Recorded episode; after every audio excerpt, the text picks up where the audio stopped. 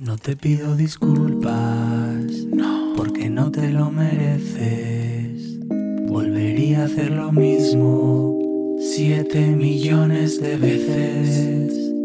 Volvería a equivocarme, a pasarme de frenada, a decir las mismas frases y a poner las mismas caras. Puedo vida imposible. Puedo hacerte sufrir lo indecible. Puedo hacerlo todas las mañanas. Esforzarme aunque no tenga ganas.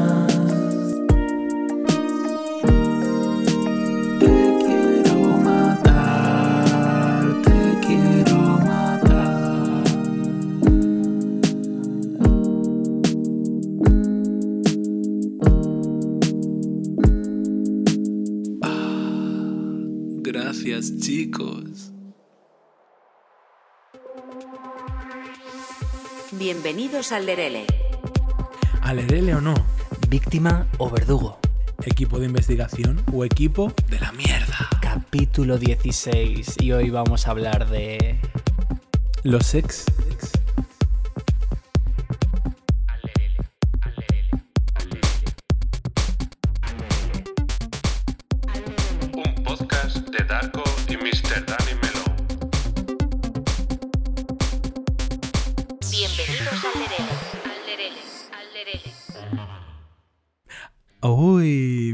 Empieza tu cariño, que sé que tienes mucho que decir. Claro, pero eso quería que dejase que empezases tú.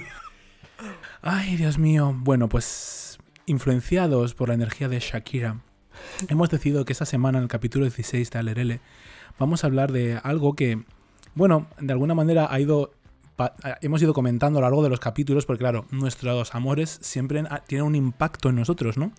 Pero creo que siempre hemos pasado de manera superficial. Así que vamos a poner algunos ex en nuestro sitio. Algo que nos ha afectado a todos en mayor o menor medida, que es el hecho de los sexes, porque es verdad que mm, hemos estado muchos años manteniendo una postura que, que también es cierta, que es que, bueno, todo suma en esta vida, de todo se aprende, incluso de una mala experiencia se puede aprender, pero algo nos ha enseñado Shakira, eh, sacando al balcón esa bruja apuntando hacia su suegra, y es que a la gente, como yo también digo muchas veces, bueno, decimos aquí, hay que ponerla en su sitio.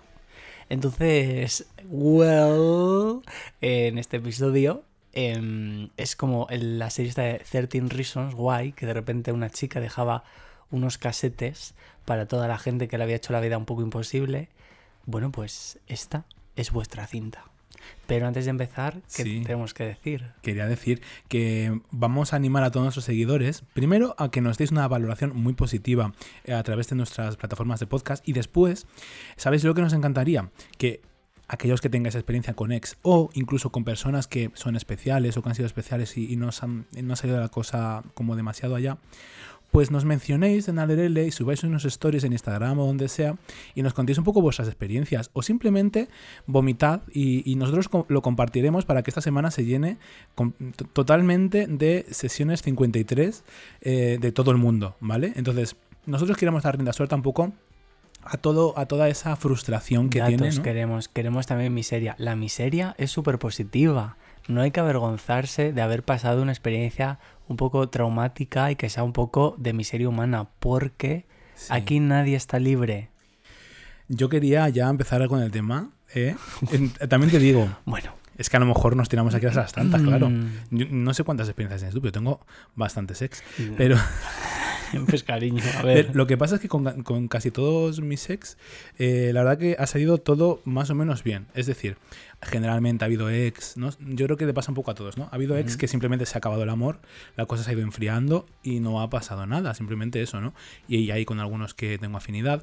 Y yo en mi caso, por ejemplo, cuando era más jovencito, recuerdo que muchas veces estaba con personas por estar. Entonces, luego te das cuenta que no tienes nada en común Sí. y entonces no es que haya salido mal, sino que no tienes ningún tipo de contacto porque avanza. efectivamente no tenías nada que ver con esa persona, entonces no ocupa lugar en tu vida actualmente, ¿no? Entonces, eh, la mayoría de mis ex son más de ese capítulo, de, de- ¿no? De, pero hay unos cuantos que vamos a hablar, aquí, que son los que tienen la fantasía, ¿no? Está hablando de la mayoría, pero Sí. como tiene 100, Hombre, 100 tampoco es eso, Leonardo. aunque haya un porcentaje de a lo mejor el 10%, pues ya son 10. Claro, tampoco, no, no, no, tampoco estaba Ya son 10 cintas. Yo ah, mm, lo contaré aquí porque mi primera relación fue muy larga. ¿eh? Lo voy a contar todo aquí, pero tampoco he tenido tanto sex. Lo que pasa es que sí que ha habido como algunas traspiés de meses y tal que yo no lo Ujú. cuento ni como ex. Entonces, y luego voy a contar una historia que no fue absolutamente nada, pero yo lo viví muy acaloradamente. Entonces Oye, tampoco ¿y llegó a ser absolutamente nada, pero sí que lo viví muy intensamente pues, y me trató mal. Entonces eh, lo quería contar aquí también. Pero bueno, pero, ah, o sea, te trató mal Que te rompen verdad. el corazón, ¿no? Un poco. Ya, Porque a lo mejor no llega a ser ex, pero no significa que no te rompan el corazón. claro, es O que... sea, tú puedes ser, tú puedes ser Shakira, la otra persona Piqué, y están juntos 12 años, pero a lo mejor no hace falta que pasen 12 años y tengas Hombre, hijos. claro que no. Es que también las relaciones, incluso me gustaría, mira, voy a hacer yo una cosa aquí en esta, bueno, que es que no es que no tenga lugar, porque claro, este episodio lo hemos titulado ex, los exes, los, sí, los ex. Pero sesión 53. la sesión 50 50 y, 50 y ex. 50 y ex. Pero claro, cuando hablamos de ex, siempre la gente lo relaciona con pareja eh, sentimental. Pero tú también puedes tener Amistades. ex amistades, por Sí. ejemplo.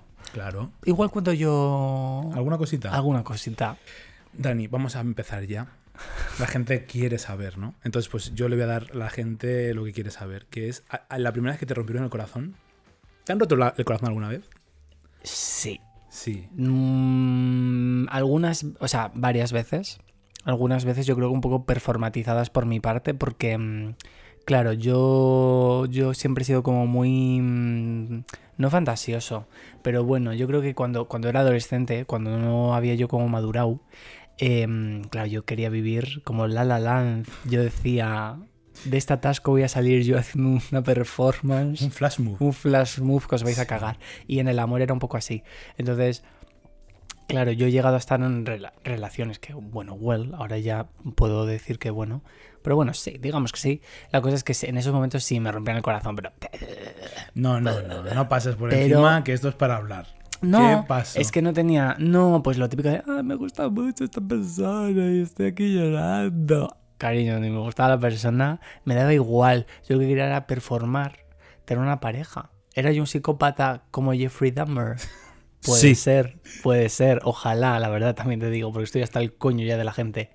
No, lo que pasa es que luego es verdad que ya eh, más adulto, más maduro, ya mm, teniendo relaciones de gente que de verdad me parecía interesante y me gustaba, porque también yo, al menos, em, me he forzado a estar con gente que no me, ni me gustaba ni me parecía interesante. Yo lo que quería era mi historia de amor y me daba igual. Sí, ¿no? El hecho de encajar y decir, 8,80. tengo pareja, pues con este, este espantajo mismo, ¿no? Sí, sí, sí, tal cual.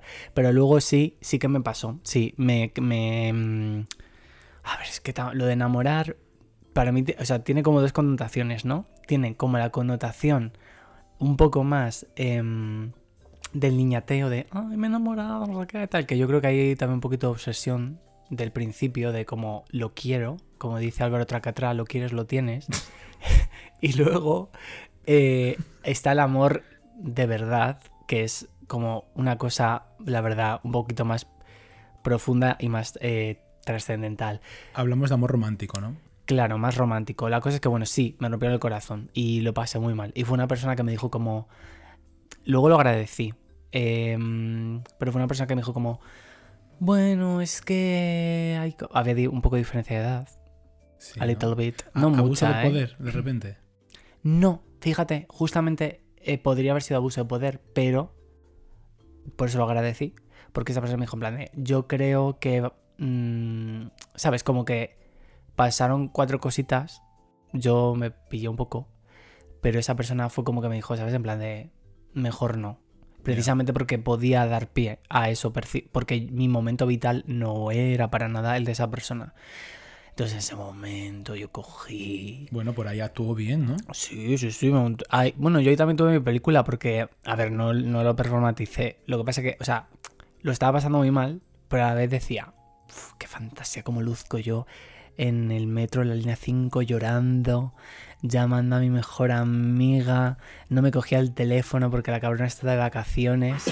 Y, y cogí, me puse la canción más triste, en una playlist de Rihanna. Una canción que se llama Suicidio de Rihanna.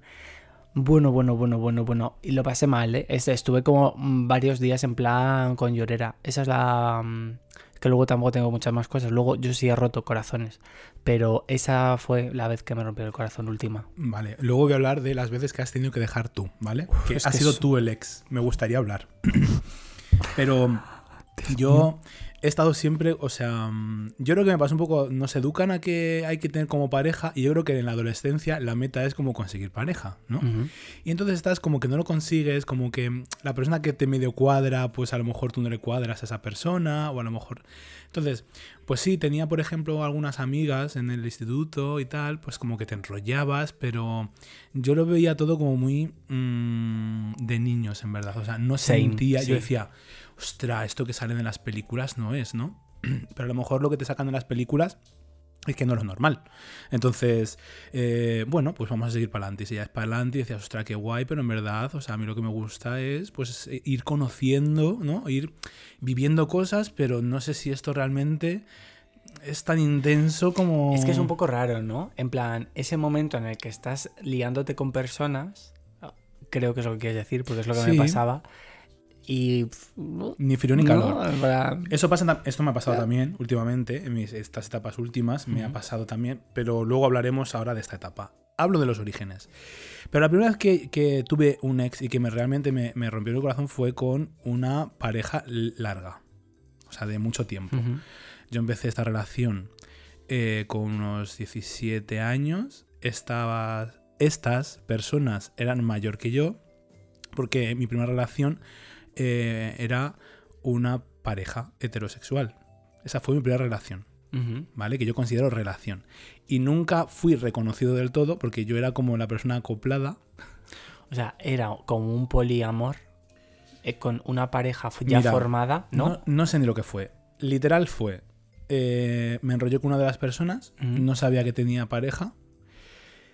Eh, me enteré posteriormente que tenía pareja, nos seguimos enrollando, me dio igual absolutamente todo. Yo tenía mi edad, que era muy joven, y yo decía, pues qué fantasía, te sientes como diciendo, mm, ay, esto de repente rompo yo una pareja, qué maravilloso. O sea, te Poder. sientes, lo, lo sientes así, cuando es todo lo contrario, te están utilizando a ti. Pero bueno, Ya. lo vives así, dices, hostia, eh, buah, esto tan sólido y ahora llego yo y rompo todo esto, ¿no? Qué, fantasía. Y, y luego cuando creces dices, sí, hija mía, madre mía, madre mía. Y bueno, eh, recuerdo que mm, por problemas familiares y tal, pues bueno, me mm, estaba mucho. Al final tuve que irme a vivir a la casa de ellos. Y entonces, bueno, pues un día la persona me estaba enrollando con la persona con la- Porque un pregunto por un inciso, o sea, tú te empezaste a liar con una de estas personas Sí. Em, y, y cuando, o sea, y la otra persona lo sabía. No lo sabía. Hasta el momento en el que yo me iba a vivir allí porque había como un pifostio Claro, pero ¿y tú te vas a vivir allí en calidad de qué? en calidad de mi amigo que estaban, Ah. estábamos, o sea, era mi eh, estábamos trabajando juntos. ¿Vale? Entonces allí nos liábamos y salíamos, nos tomamos algo, entonces nos enrollábamos, tal y cual. Luego ya sabía porque me dijeron mis compañeros que tenía pareja, tal. Y eh, bueno, pues yo era ya íntimo amigo, ¿vale? Y era amiguito. Y entonces, claro, me dijo, Jolín, pues ya que tienes esta situación, vete a, o sea, vente a casa tal y cual. Me vio que yo estaba desvalido, me quería ir de casa porque la situación era insostenible y tal. Y, me- y ya me fui a vivir a su casa. Y allí, pues la otra persona nos pilló. En pleno acto.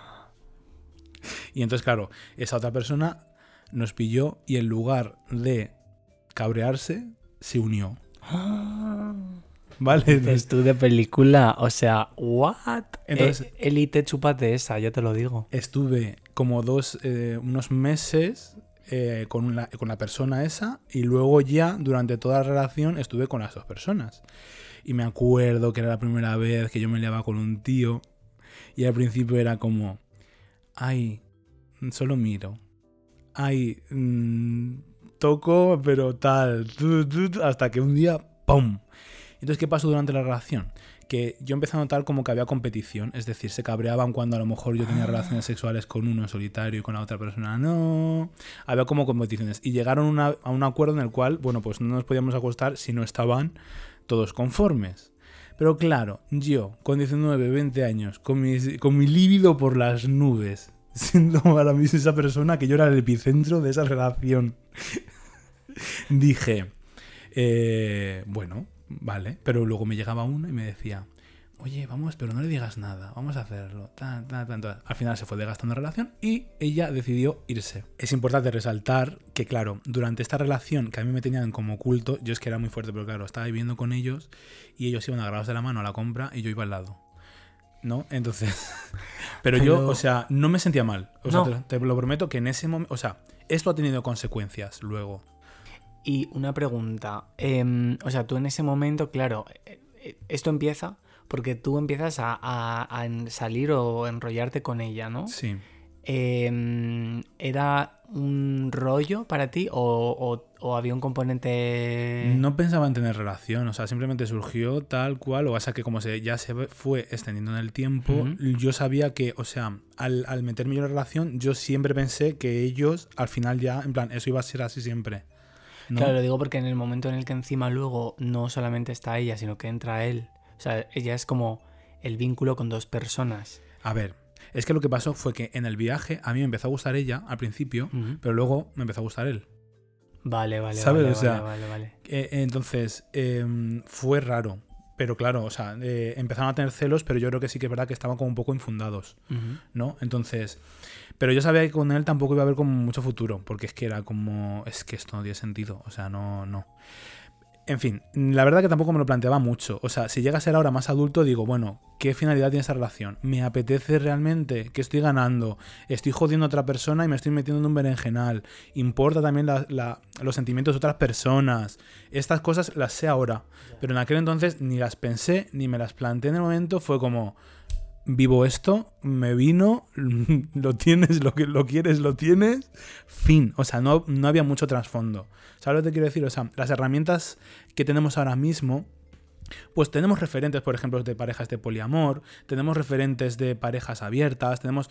Pero yo en aquel entonces no tenía ningún tipo de referente de ningún tipo, porque es que además eh, no sabía de nada. Entonces era como, guay, me sentía especial, porque era atípico, y decía, ay, qué guay, ¿no? Esto que está pasando. O de repente digo, ostras, ahora se enamoran de mí, rompen, no sé qué, tu ego sube, tal.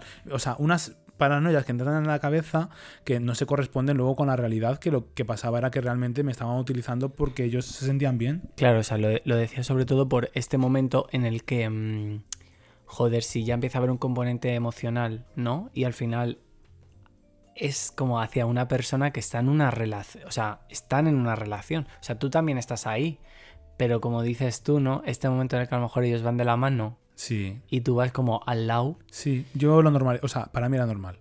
O sea, yo lo vivía como normal.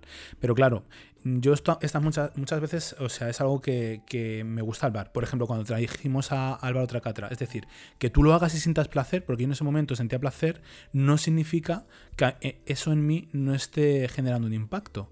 Y que a lo mejor en ese Claro. momento no sale, pero a futuro sí me condicione con diferentes relaciones. ¿no? Sí. Entonces, mis primeras relaciones fueron completamente condicionadas a que yo no importaba realmente. O sea, yo estaba ahí para satisfacer sexualmente en momentos muy concretos, en la intimidad.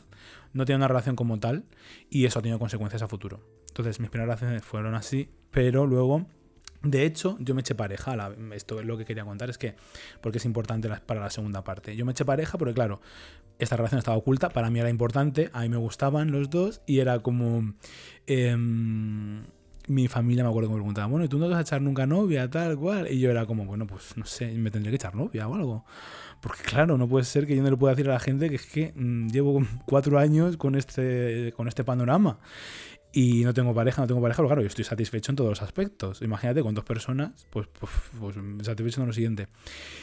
Y entonces ahí vino otra de mis relaciones, que Ujú. esto- estaban solapadas. Esta chica no sabía nada de esto. O sea, eran mis amigos y claro, no se puede imaginar que lo que pasaba era eso. Ujú. Entonces no sabía absolutamente nada. Y también me gustaba, me acuerdo que también la conocí trabajando.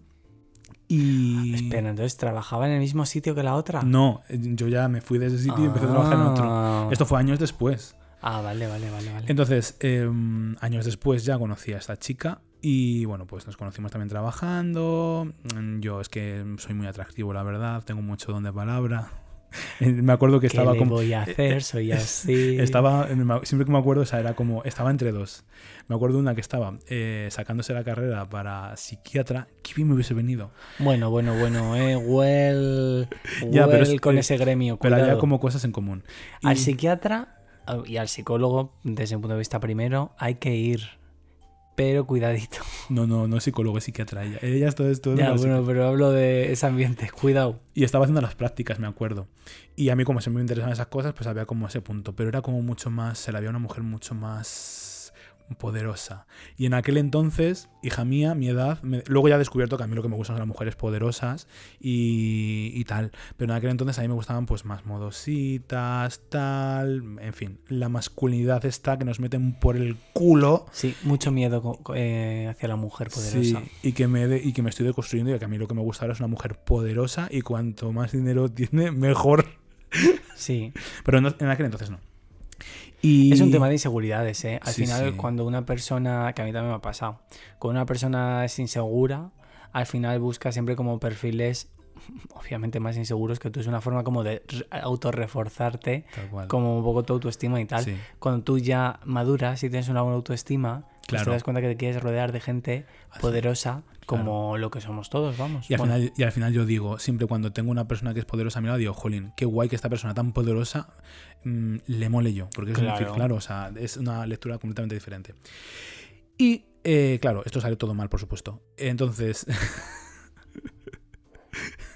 Bueno, eh, claro, tendría que salir. ¿Cómo va a salir bien esto? O sea, es una cosa que te estás metiendo en la boca del lobo y dices, esto no puede salir bien bajo ningún concepto. Total, la chica igual ya sí que empezaba a, a sospechar. Mi nivel de líbido. Y, y- ¿No te pasa a ti que cuanto más relaciones sexuales tienes, más ganas tienes? Y cuanto menos tienes. Sí, ¿Te porque importa? la libido yo creo que, vamos, no sé, no soy yo científica, pero yo creo no, esto es como... Esto se entrena también. Esto es como el coche. Si el coche lo dejas de usar, de repente empieza a fallar la piececita, no sé qué, la de allí. Si lo uchas, si le das buena caña al coche, Sí. tú el coche lo pones a dos ruedas a 300 por hora Sí. y te funciona. Sí, sí. Bueno, pues esto me pasó. Porque claro, eh, en aquella época yo no utilizaba ni redes sociales como ahora, tal cual. A mí era en persona y, y sigue siendo. O sea, es mi mecanismo donde a mí me gusta, ¿no? Y donde me se desenvuelvo mejor. Y tengo más confianza además. Esto de juguetear un poco por las redes sociales y luego... No, a mí era en persona y yo desarrollé mis relaciones eh, así y es como me acostumbrado. Somos de esa generación. Sí. Entonces, eh, ya se me ha ido la olla. ¿Qué, iba- qué estaba contando? Bueno, el asunto. Que esta relación hace aguas, la, la trieja esta hace aguas, mm, se cabrean, discuten, ella decide irse, tal. Yo en ese momento recuerdo que no estaba viviendo con ellos, o sea, yo estaba como... mm, Y yendo y viniendo. Yendo y viniendo de casa de mis padres a mi casa, ta, ta, ta. Y de repente mm, volví ya a vivir con él, tal, los dos solos, y dije, venga, vamos a intentarlo, pero me dijo que dejase, durante ese tiempo, estuve como dos meses, y venía mi novia a casa, y claro, mi nivel de actividad que tenía con tres personas, ahí dale que te pego, no había mucha variedad de personas, pero eran tres personas y, y una vida sexual Activa. activa. Entonces, claro, yo ya decía, joder, ahora todo esto con uno en vez de con tres, tal, estas cosas yo las pensaba, me acuerdo. Y además, no habéis tenido esa etapa, claro, yo, igual es que yo, pero me acuerdo con 20, 21 años, es que no podía pensar en otra cosa, ¿te pasaba? Eh, sí, y ya no solo con 20, 21 años. En plan, yo creo, yo creo que también, no sé, creo que em, en mi caso, em, creo que muchas veces he tenido rachas que van un poco acompañadas de, de la ansiedad. Sí, Es como un mecanismo. Claro, también te digo que, bueno, habrá quien me diga, oh, está fatal, no sé qué, pero mira, chica, no bebo, no me drogo, no fumo. Pues si tengo que sacar por ahí la, lo que llevo dentro. la mini pimer. Pues, no, o sea, a ver, yo creo que es verdad que creo que todo hay que un poquito de un control, una cosa. Pero sí, me ha pasado en rachas así y, mm, Pues yo la verdad es que eh, lo único que estaba pensando era, estaba trabajando y en mi cabeza lo único que estaba pensando es en follar, la verdad. O sea, era todo el rato, todo el rato, todo el rato, todo el rato. Y luego ya, pues no, he visto que pues mm, eh, cuando eres más adulto, pues importan también otras muchas cosas, ¿no? Pero yo, o sea, recuerdo que mi primera relación no hablaba. Era mm, entrar en casa y pum pum, y pum pum, y pum pum, o discutir. O sea, tú dime a mí qué futuro tenía eso. Cero. Pero claro, eso lo sabes ahora. En aquel entonces era, wow, increíble la pasión. Madre mía, todo el rato, qué bien follamos, cuánto, tal. En fin, un circo.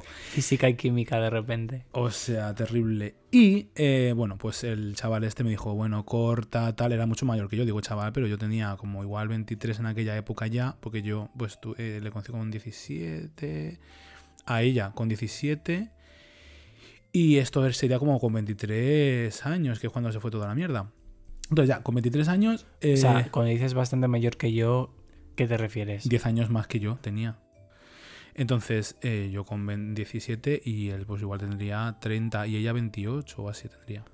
Coño, sí. O sea, Sí, sí. sí. un circo. Y, y total. que me dice que deje a mi novia tal, que imagínate, en noviembre, Digo, vale, pues venga, vamos a intentarlo. Yo digo, pero ¿intentarlo de qué? Pero si este es un, un- pa- aparentemente un hetero. Bueno, un hetero que luego... Bueno, Yo soy activo.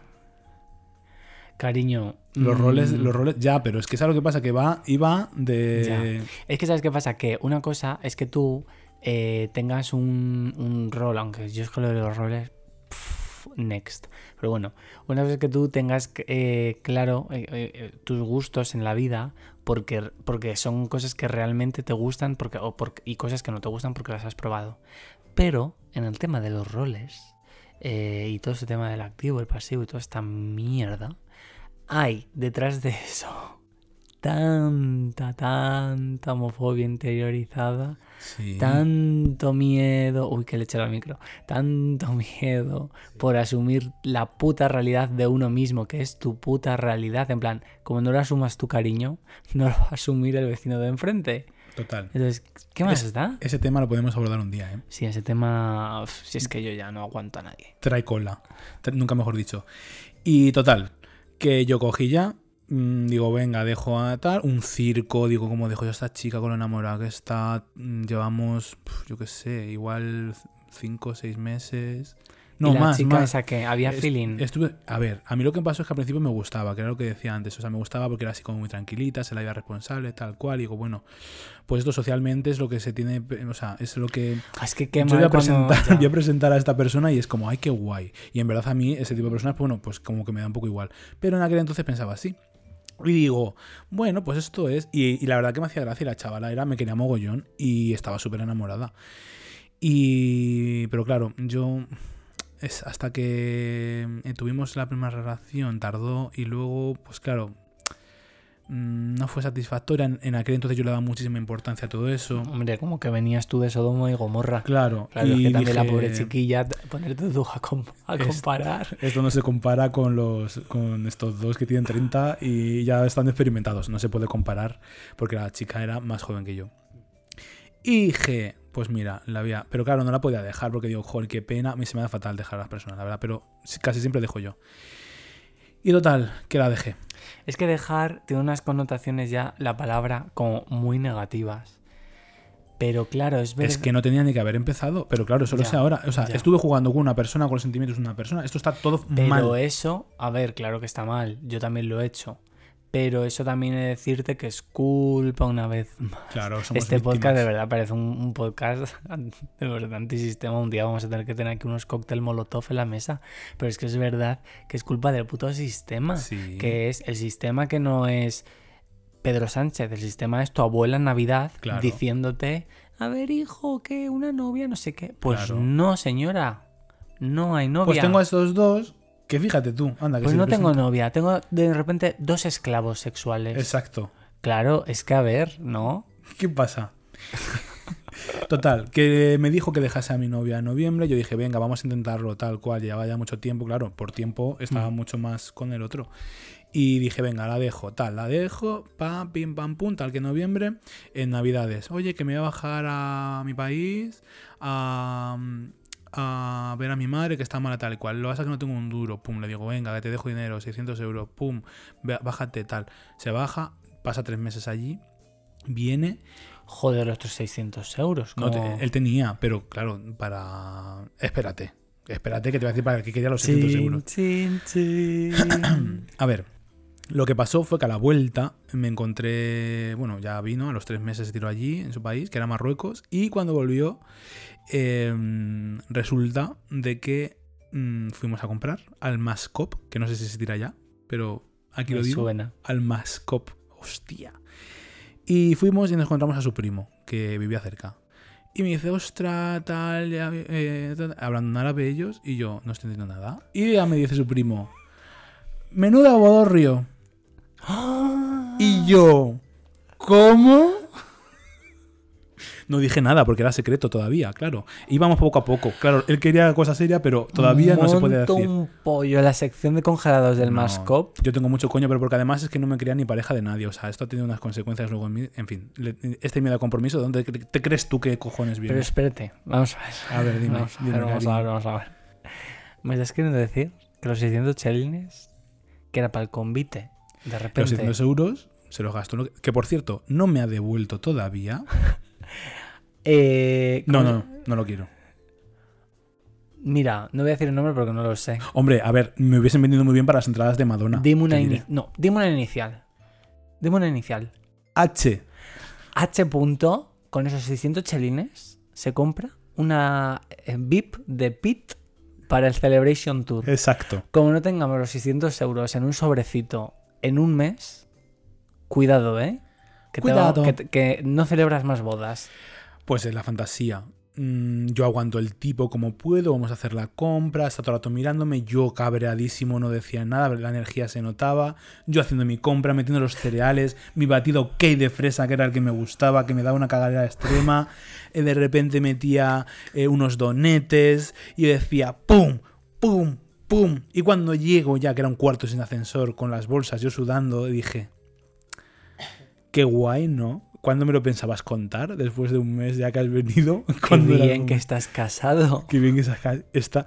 Habiéndome dicho hace unos meses que dejas ir a mi ex, que bueno, la verdad, eso tampoco va a ningún sitio porque tampoco, o sea, si te gusta la persona no hablarías Pero ¿y dejado. con quién se casó allí si el, si el hombre vivía aquí? Pues con una señora que le habían apalabrado los padres, ya sabemos cómo son esas culturas. ¿Pero qué le van a palabrar? Si te- cuando tenía treinta y pico años, tenía ya canas en los huevos. Eso es a palabra cuando son casi nenes en, Mira. en esas cosas que hacen allí. Era, literal, no lo digo despe- despectivamente, pero a ver qué pinta esa señora, sinceramente, una señora en la cama, como dice la, la Soraya, eh, más señora que las señoras. Y ahora actualmente está casado con dos hijos y viviendo, creo que en, en Holanda o algo así. Bueno, pues que le aproveche los gofres, pero los 600 euros que entren. Un circo. Pues no, no te crees tú que ahora coge, bueno, hace como dos años, antes del confinamiento, como un año antes del confinamiento, 2018, 2019, me contacta por Facebook y me dice que iba a venir a España, que se acuerda mucho de mí, que me quiere ver. Y yo, Lo que tú quieres, H. punto, ¿cómo? no es reencuentro. Bueno, ¿por qué no has dicho que sí, los 600 euros? Que yo no quiero 600. Si yo le vi las fotos del Facebook y dije, pero ese señor, tú imagínate, yo ya con 30 años, él ya tenía cuarenta y tantos, que no estaba, que, o sea, quiero decir, que no es lo importante, yo no quiero ser edadista. No, pero yo no Pero estoy diciendo. ya Claro, no. pero yo te Yo estoy ya le odio. Yo, ya, bueno, pero le odias por eso que te devuelva el dinero, coño. Total, que discutimos. ¿eh? Ese mismo día discutimos extremo. eh, acabamos follando, efectivamente, como era la tónica habitual. Recogí, recogió las. Empezó a recoger las, los fluidos con el mocho. Seguimos discutiendo después de follar, seguimos discutiendo y cogí con el mocho después de recoger los fluidos, según los recogía, me pegó con el mocho en la cara. Y dije, "Eh, esta es la, el pic de mi humillación, ya no aguanto más. O sea, me habéis tenido oculto, Eso escondido. Encima, mm, ahora vas y me haces este circo. Dejo a mi pareja y ahora me das con el mocho, con dos corridas del suelo en la cara. Se acabó. Cogí, me, me fui, pegué un portazo a la puerta y empecé a meter todas mis cosas en el coche, me acuerdo, me cogí mi televisor, que me llevé mi televisor de mi casa, me lo llevé allí, mi play, tu, tu, tu, todas las cosas que yo tenía con veintitantos añitos, pues las cuatro cosas que tenía, que si mi juego de la play, mi tele, para jugar a la play, etcétera. E, y dije, ahí te quedas, bacalao. Eso fue, claro, el mismo día del Super. Hostia, hostia. O sea, es que ni, la, sub- ni el show de la Super Bowl Claro. tiene tantos plot twists. ¿Tanto trama? Ah, amiga. ¿Y ahora qué? ¿Soy un, un- unos Isus que tengo ahora yo? ¿Cómo no voy a tener Isus?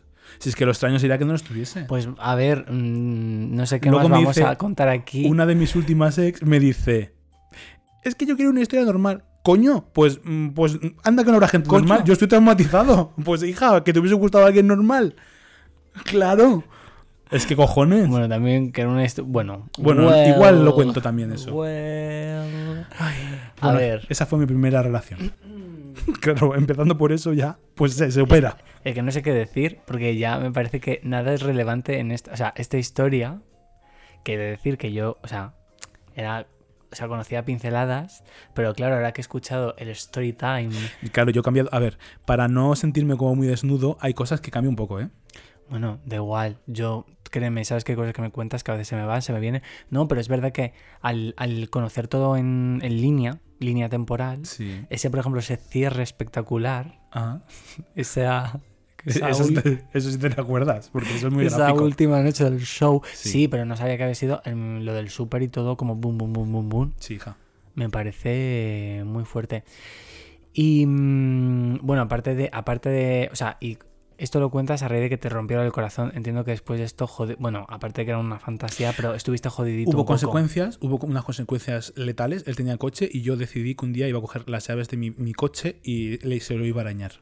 ¿Y lo hiciste? Y claro que lo hice. Muy bien, pues bueno, al menos ahí habrán ido esos 600 euritos. O sea que a mí si me rompes el corazón va a haber consecuencias.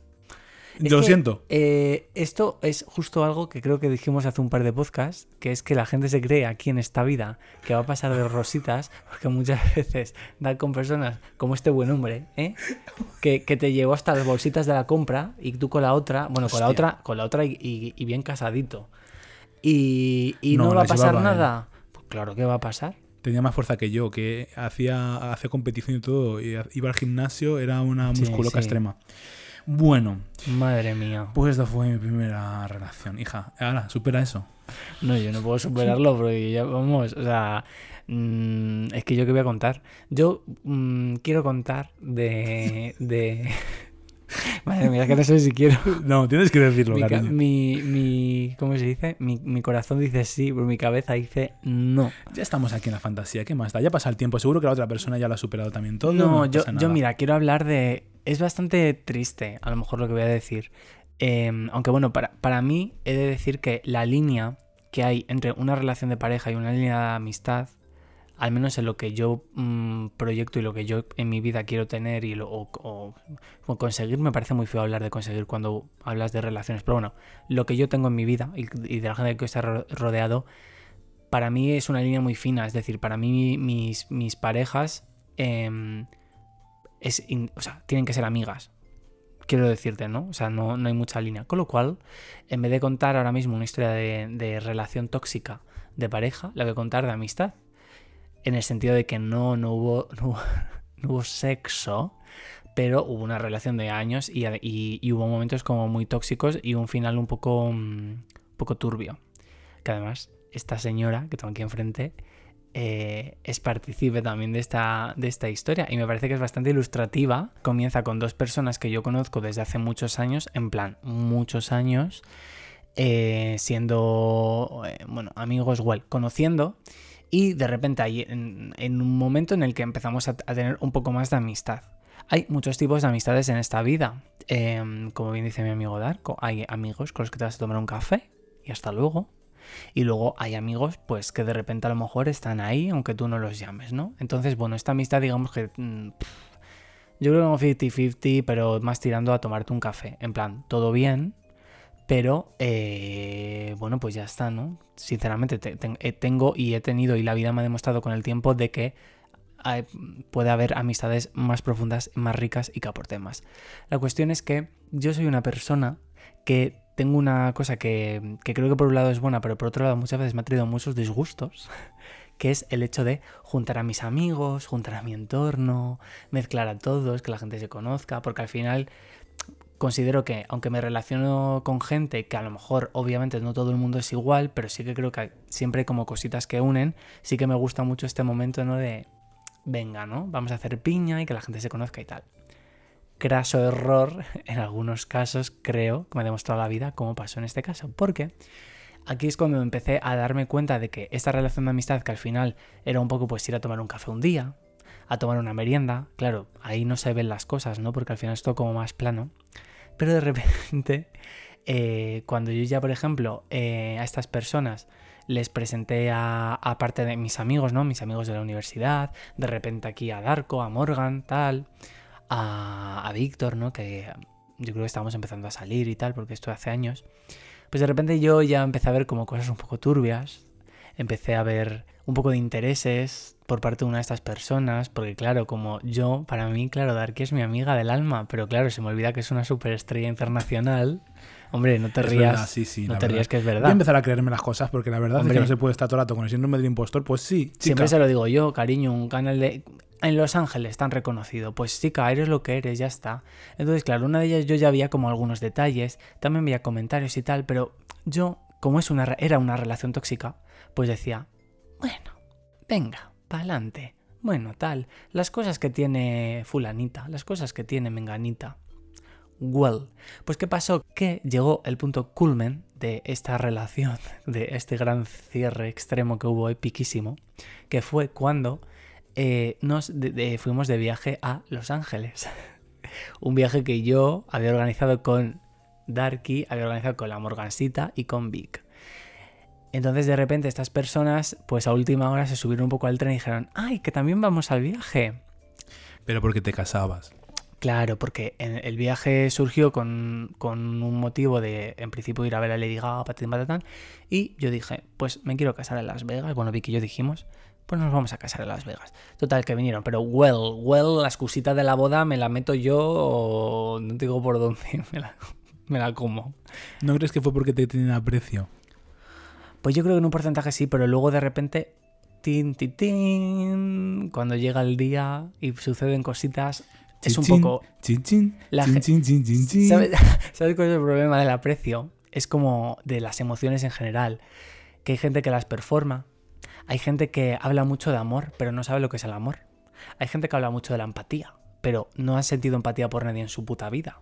Entonces yo creo que ahí hubo un poco de cosas así, porque ahí es cuando me di cuenta de que realmente em, yo, personalmente, esto que voy a decir para sonar un poco em, como muy intenso para hablar de un viaje a Los Ángeles, pero para mí embarcarme en un viaje con mis amigos, gente a la que quiero, es como muy importante, porque al final, joder, sois, sois mis mejores amigos, o sea, eh, os quiero un montón y para mí, el, el- en este caso, por ejemplo, pasar 15 días juntos, pues supone algo más allá de- del viaje en sí, ¿no? Y de repente empiezas a ver como cosas, a ver detalles, a ver comentarios y, tal, que dices, "Uf, yo creo que estas personas, eh, en plan, no están aquí eh, en el mood que yo pensaba que, que iba a ser aquí la cosa, ¿no? Y todo llegó efectivamente, como dice Darko, que es por lo que decía Well, el día de que Vicky y yo celebramos nuestra boda, que fue Las Vegas y fue una boda que duró, ¿qué? 15 minutos, muy poquito, ¿no? Entonces, bueno, a ver, yo ya empecé a ver cosas un poco raras porque cuando, Dark, cuando, cuando Víctor y yo decimos casarnos en Las Vegas, pues coño, no deja de ser Las Vegas, con lo cual dijimos, oye, traeros un outfit fantasía, ¿no? Eh, Vicky y yo íbamos a ir en plan así un poco de cowboys, yo qué sé, coño, ¿no? Que es Las Vegas, que no es la finca de... La gente que me conozca en 2019 fue la boda. Sí. En mi época, donde yo tenía, en ese momento no, pero venía de mi color pero naranja, mis lentillas de Chucky y tal, si me dicen a ese darco 20 de fantasía, imaginaos, ¿no? Sí, pues resulta que, bueno, los días previos a ir a Las Vegas, eh, Darko, con el vestido de lentejuelas de la bandera de UK de Kerry Hallowell, probándonos outfits increíbles, la morgancita con el mono de Toxic de Britney Spears. O sea, eh, o sea, me hicieron tan felices, o sea, los recuerdos que tengo son tan guays, porque no era el hecho de el outfit, era el hecho de decir, buah, qué guay mis amigos que no, que ya no es la fantasía, sino están metidos en esto Es por mi familia. claro, es mi familia y sé que lo están haciendo por mí, porque saben que lo, o sea, que lo estoy disfrutando, ¿no? Y claro, estas dos personas, sin embargo, estaban en otro mood, en plan de, ah, no, pues nosotras no, pues nosotras no sé qué, pues nosotras qué. Pues hija, well, que vas a una boda en Las Vegas y no vas al outlet del Sanville, de repente, a ver una peliculita. Pues bueno, ya empezó a ver como tal y llegó el día de la boda. Entonces, llegó el día de la boda, todos vestidos de circo, menos ellas dos. Y eh, bueno, llega la boda y empezaron a pasar cosas extrañas como la famada serie de Netflix. Porque de repente una se puso a, llorar. Un poco un circo un poco raro. Yo eso nunca lo entendí, la verdad. Y ahí ya se vino el té. ¿Por qué? Porque ese día, como estábamos en Las Vegas, que era el día de nuestra boda, es decir, habíamos hecho la ceremonia pero faltaba la celebración, dijimos, bueno, pues nos vamos a ir luego, a- porque hacía calor, a, a la piscina, patatín, patatán. Y aquí mi amigo Darko... Al Velayo. Al Velayo. Mi amigo Darko, que es pues, eso, una fashion victim, eh, no sé, era lo del... Era un kimono, ¿no? El que llevaba, sí. Era un kimono. llevaba... Una- un, un kimono y ya, iba completamente desnudo. Iba con su bañador, con su short y su, y su kimono ese que es una puta maravilla. Y mis búfalo. Y su búfalo. un kimono de lentejuelas maravilloso. Pero el búfalo de las plataformas de 15 centímetros, todo plataforma de Frankenstein. No Claro. penséis que las búfalo estas deportivas. No, no. Y entonces ahí viví uno de los momentos, de, de verdad, ¿eh? Eh, mm, que es a lo que viene esto, perdón porque me estoy enrollando mucho, pero uno de los momentos más feos que me ha tocado y más así desagradables eh, con alguien, en plan, y, y hacia alguien que es amigo mío, que es que una de estas personas le dijo a Darko en plan como, no irás así vestido, ¿no? Entonces, claro, eh, yo en ese momento, porque yo la verdad a veces soy gilipollas y me, contuve, no dije nada, aunque pensé, well, eh, me, o sea, me pareció como un golpe muy feo teniendo en cuenta que para empezar esta persona tiene unos issues que te cagas con todo en general, el soltar eso, en plan, no sé, me parece muy mal. Pero, A ver, yo solo viví, sinceramente lo digo, ¿eh? O sea, yo solo viví cuando te hacen esos comentarios, habla de la inseguridad de las otras personas. Claro. Es decir, yo no me podría poner Claro. eso, pero no habla de mi seguridad, ni de que yo vaya, ridículo. O sea, eso no, es no, una no, proyección. por Entonces, supuesto, no, me hizo ni frío ni calor. Pero Ya. claro, yo sé que eso en vosotros fue una bomba de destrucción masiva. Para mí fue una bomba porque yo ya, yo ya veía que estas personas, o sea, yo ya había escuchado Darko comentarios muy feos, yo ya había visto detalles muy feos y para mí eso eh, fue como la gota que colma el vaso porque precisamente si esa persona tiene más issues que, mm, que bueno, que well, pues chica, no proyectes, ¿sabes? Porque se supone que tú también, eso es no tener inteligencia emocional para nada. Entonces ahí ya empezó la guerra porque ahí Víctor sí que le dijo en plan, bueno, ¿hay algún problema? Y la respondió. Bueno, pues ese que era el día de nuestra boda, mm, prácticamente su, su proposición fue jodérnoslo, porque íbamos luego a comer, no quisieron comer. Al final no quisieron hacer ningún plan. Habíamos quedado por la noche para, para hacer, no me acuerdo qué, para hacer algo juntos. No aparecieron donde habíamos quedado. Entonces yo ya ahí empecé a darme cuenta que dije, ¿yo qué hago con esta? O sea, me, entró mucha rabia porque dije, ¿qué hago con esta gente aquí? Precisamente ahí me di cuenta lo que siempre Darko muchas veces me decía que es que es que no todas las amistades son iguales y a lo mejor hay amistades que solamente te tienes que tomar un café al mes y next. Entonces ahí me entró mucha rabia porque dije, ¿qué coño hago yo aquí? Eh, el día de mi boda, a las 9 de la noche, con estas dos petardas que hemos tenido que venir aquí a buscarlas, eh, ¿qué hago aquí? Al día siguiente íbamos al Cañón del Colorado, me dieron unas ganas de, hacer un, Mortal Kombat y despeñar a alguien por el precipicio que yo no podía más. Pero es que esto fue muy fuerte. Porque claro, yo se los dije y se lo dije con, o sea, la verdad, o sea, con mi rabia, pero con ocasión le dije, me habéis jodido el día de mi boda. Y sinceramente creo que para vosotras esto es un circo de Las Vegas. Pero me parece una falta de respeto. O sea, si alguien el día de mañana os casáis, si es que os llegáis a casar, y os monta este show, mm, a ver qué pensáis vosotras del día de vuestra boda. Más cuando vuestra boda, vamos, a nuestra boda eran cuatro invitados. Te montan el circo dos, pues apague y vámonos. Bueno, pues a partir de ahí, eh, todo mal, todo mal, todo mal, se medio arregló, pero luego me enteré, sorpresa, de que estas dos personas, eh, en teoría estaba arreglada la cosa, de hecho ellas decían, no, no, no pasa nada, no hace falta hablar nada. Igual, de repente luego iban hablando por detrás, contando cositas, Patatín, patatán. Es que tampoco quiero dar con mucho detalle porque me parece que a lo mejor es mucha paja. No sé si. ¿Crees que hay algún detalle que sea fantasía? Si para ti es importante, dilo. O sea, yo no. Sí, a ver, para mí es importante el hecho de que me di. O sea, lo que quiero decir es que yo me di cuenta de que tenía una relación de amistad tóxica. Me di cuenta que tenía dos una relación con personas que no tenían mis mismos valores. Que además, sinceramente, eran bastante cutres. Que además, eh, en el momento en el que yo decidí y, eh, y les dije, en plan, oye, está pasando algo, en plan, yo no me siento a gusto y de hecho me estaba sintiendo mal, o sea, me estaba generando ansiedad la situación y quiero hablar con vosotras. Y me estaban diciendo, no, no, no pasa nada. Es como, está claro que tú no quieres nada que arreglar y te está viniendo muy bien, en plan, toda la mierda que hay aquí. Y dije, next. Pero mirad cómo fantasías la vida. Porque claro, una de las cosas que pasó en este viaje fue que fuimos un día a un sitio que se llama el Valle del Fuego. Y en el Valle del Fuego se llama así porque hace 50 grados a la sombra. Tanto es así que cuando llegas te dicen, no, bájate de- no te bajes del coche, bebe agua, tal, aire acondicionado y tal.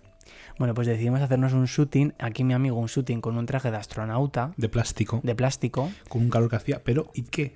Pero todos fuera del coche, en plan, si morimos, morimos todos. Bueno, pues ellas no. Ellas estaban dentro del coche con su aire acondicionado y bajaban para que les hiciéramos fotos. Y luego cuando les habíamos hecho su shooting, porque de- a lo mejor eran Miley Cyrus y Mariah Carey de repente y yo no lo vi, pero se volvían al coche. ¿Qué pasó? Que con el tiempo, después de todo el moñeo, después de no haber querido hablar las cosas y después de tal, me dijeron, oye, eh, ¿qué he pensado? Si me puedes pasar las fotos. Le dije yo, claro que sí, cariño. Y literal, real, que le pasé las fotos. Tampoco había tantas fotos. Pues fíjate la rabia y la de mierda, con lo pequeñita que era, bueno, que es, no está muerta, la de mierda que debe tener dentro, que se debió de pensar que había más fotos, me mandó una nota de audio. Eh, Tú la has escuchado. Demoledora.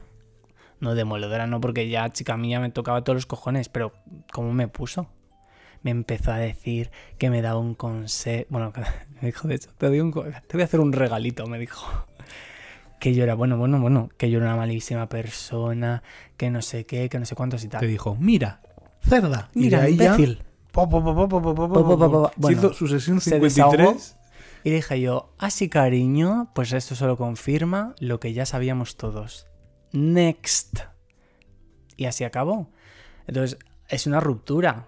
Y es una relación tóxica, no, toxiquísima. O sea, ya llegamos a follar y ya lo que faltaba. Pues Eh, igual hubiese, pro- eh, hubiese procedido.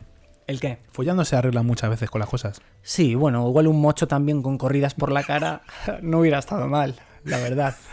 Eh, yo, mm, con respecto a esto, mm, sabes lo que pienso y como, o sea, sé que la, la- las amistades muchas veces cuando convives con ellas a lo mejor te das cuenta que no son tan amistades o incluso personas que son más afines, personas que es más fácil convivir, que tienes gustos y aficiones.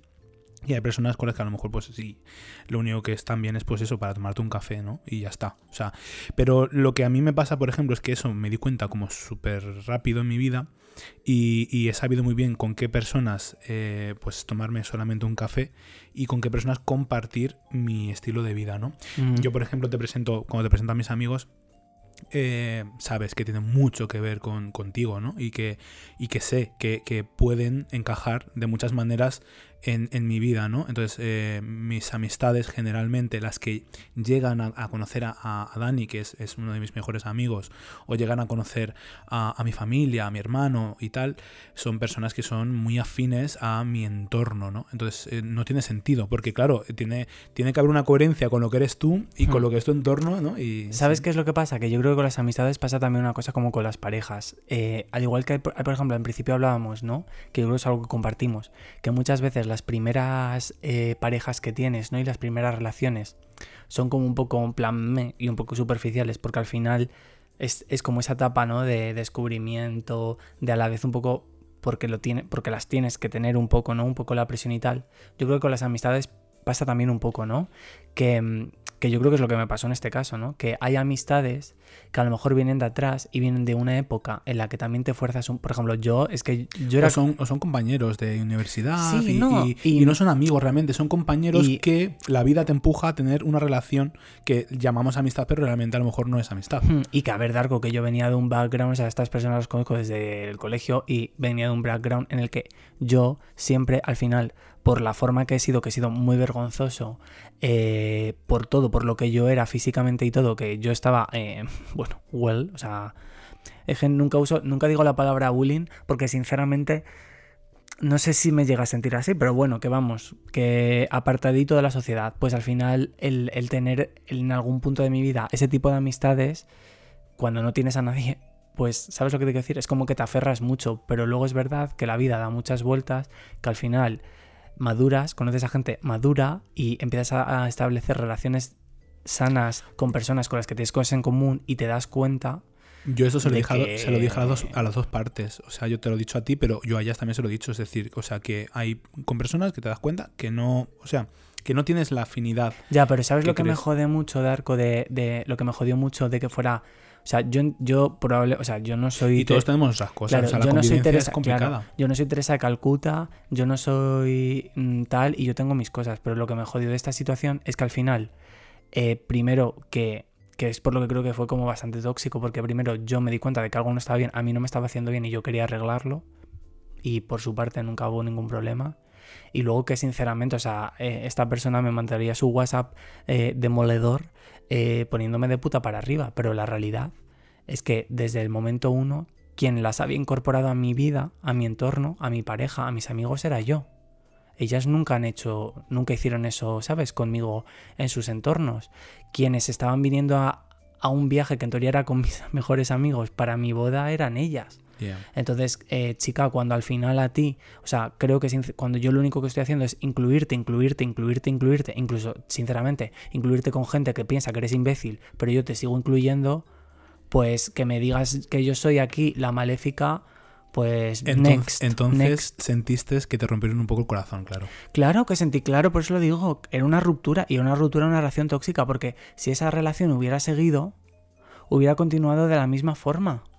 Y me alegro mucho en realidad de que me tomaran por tonto y de que me dijeran en plan que no querían arreglar nada. Pues yo voy a contar también historia de un amigo mío.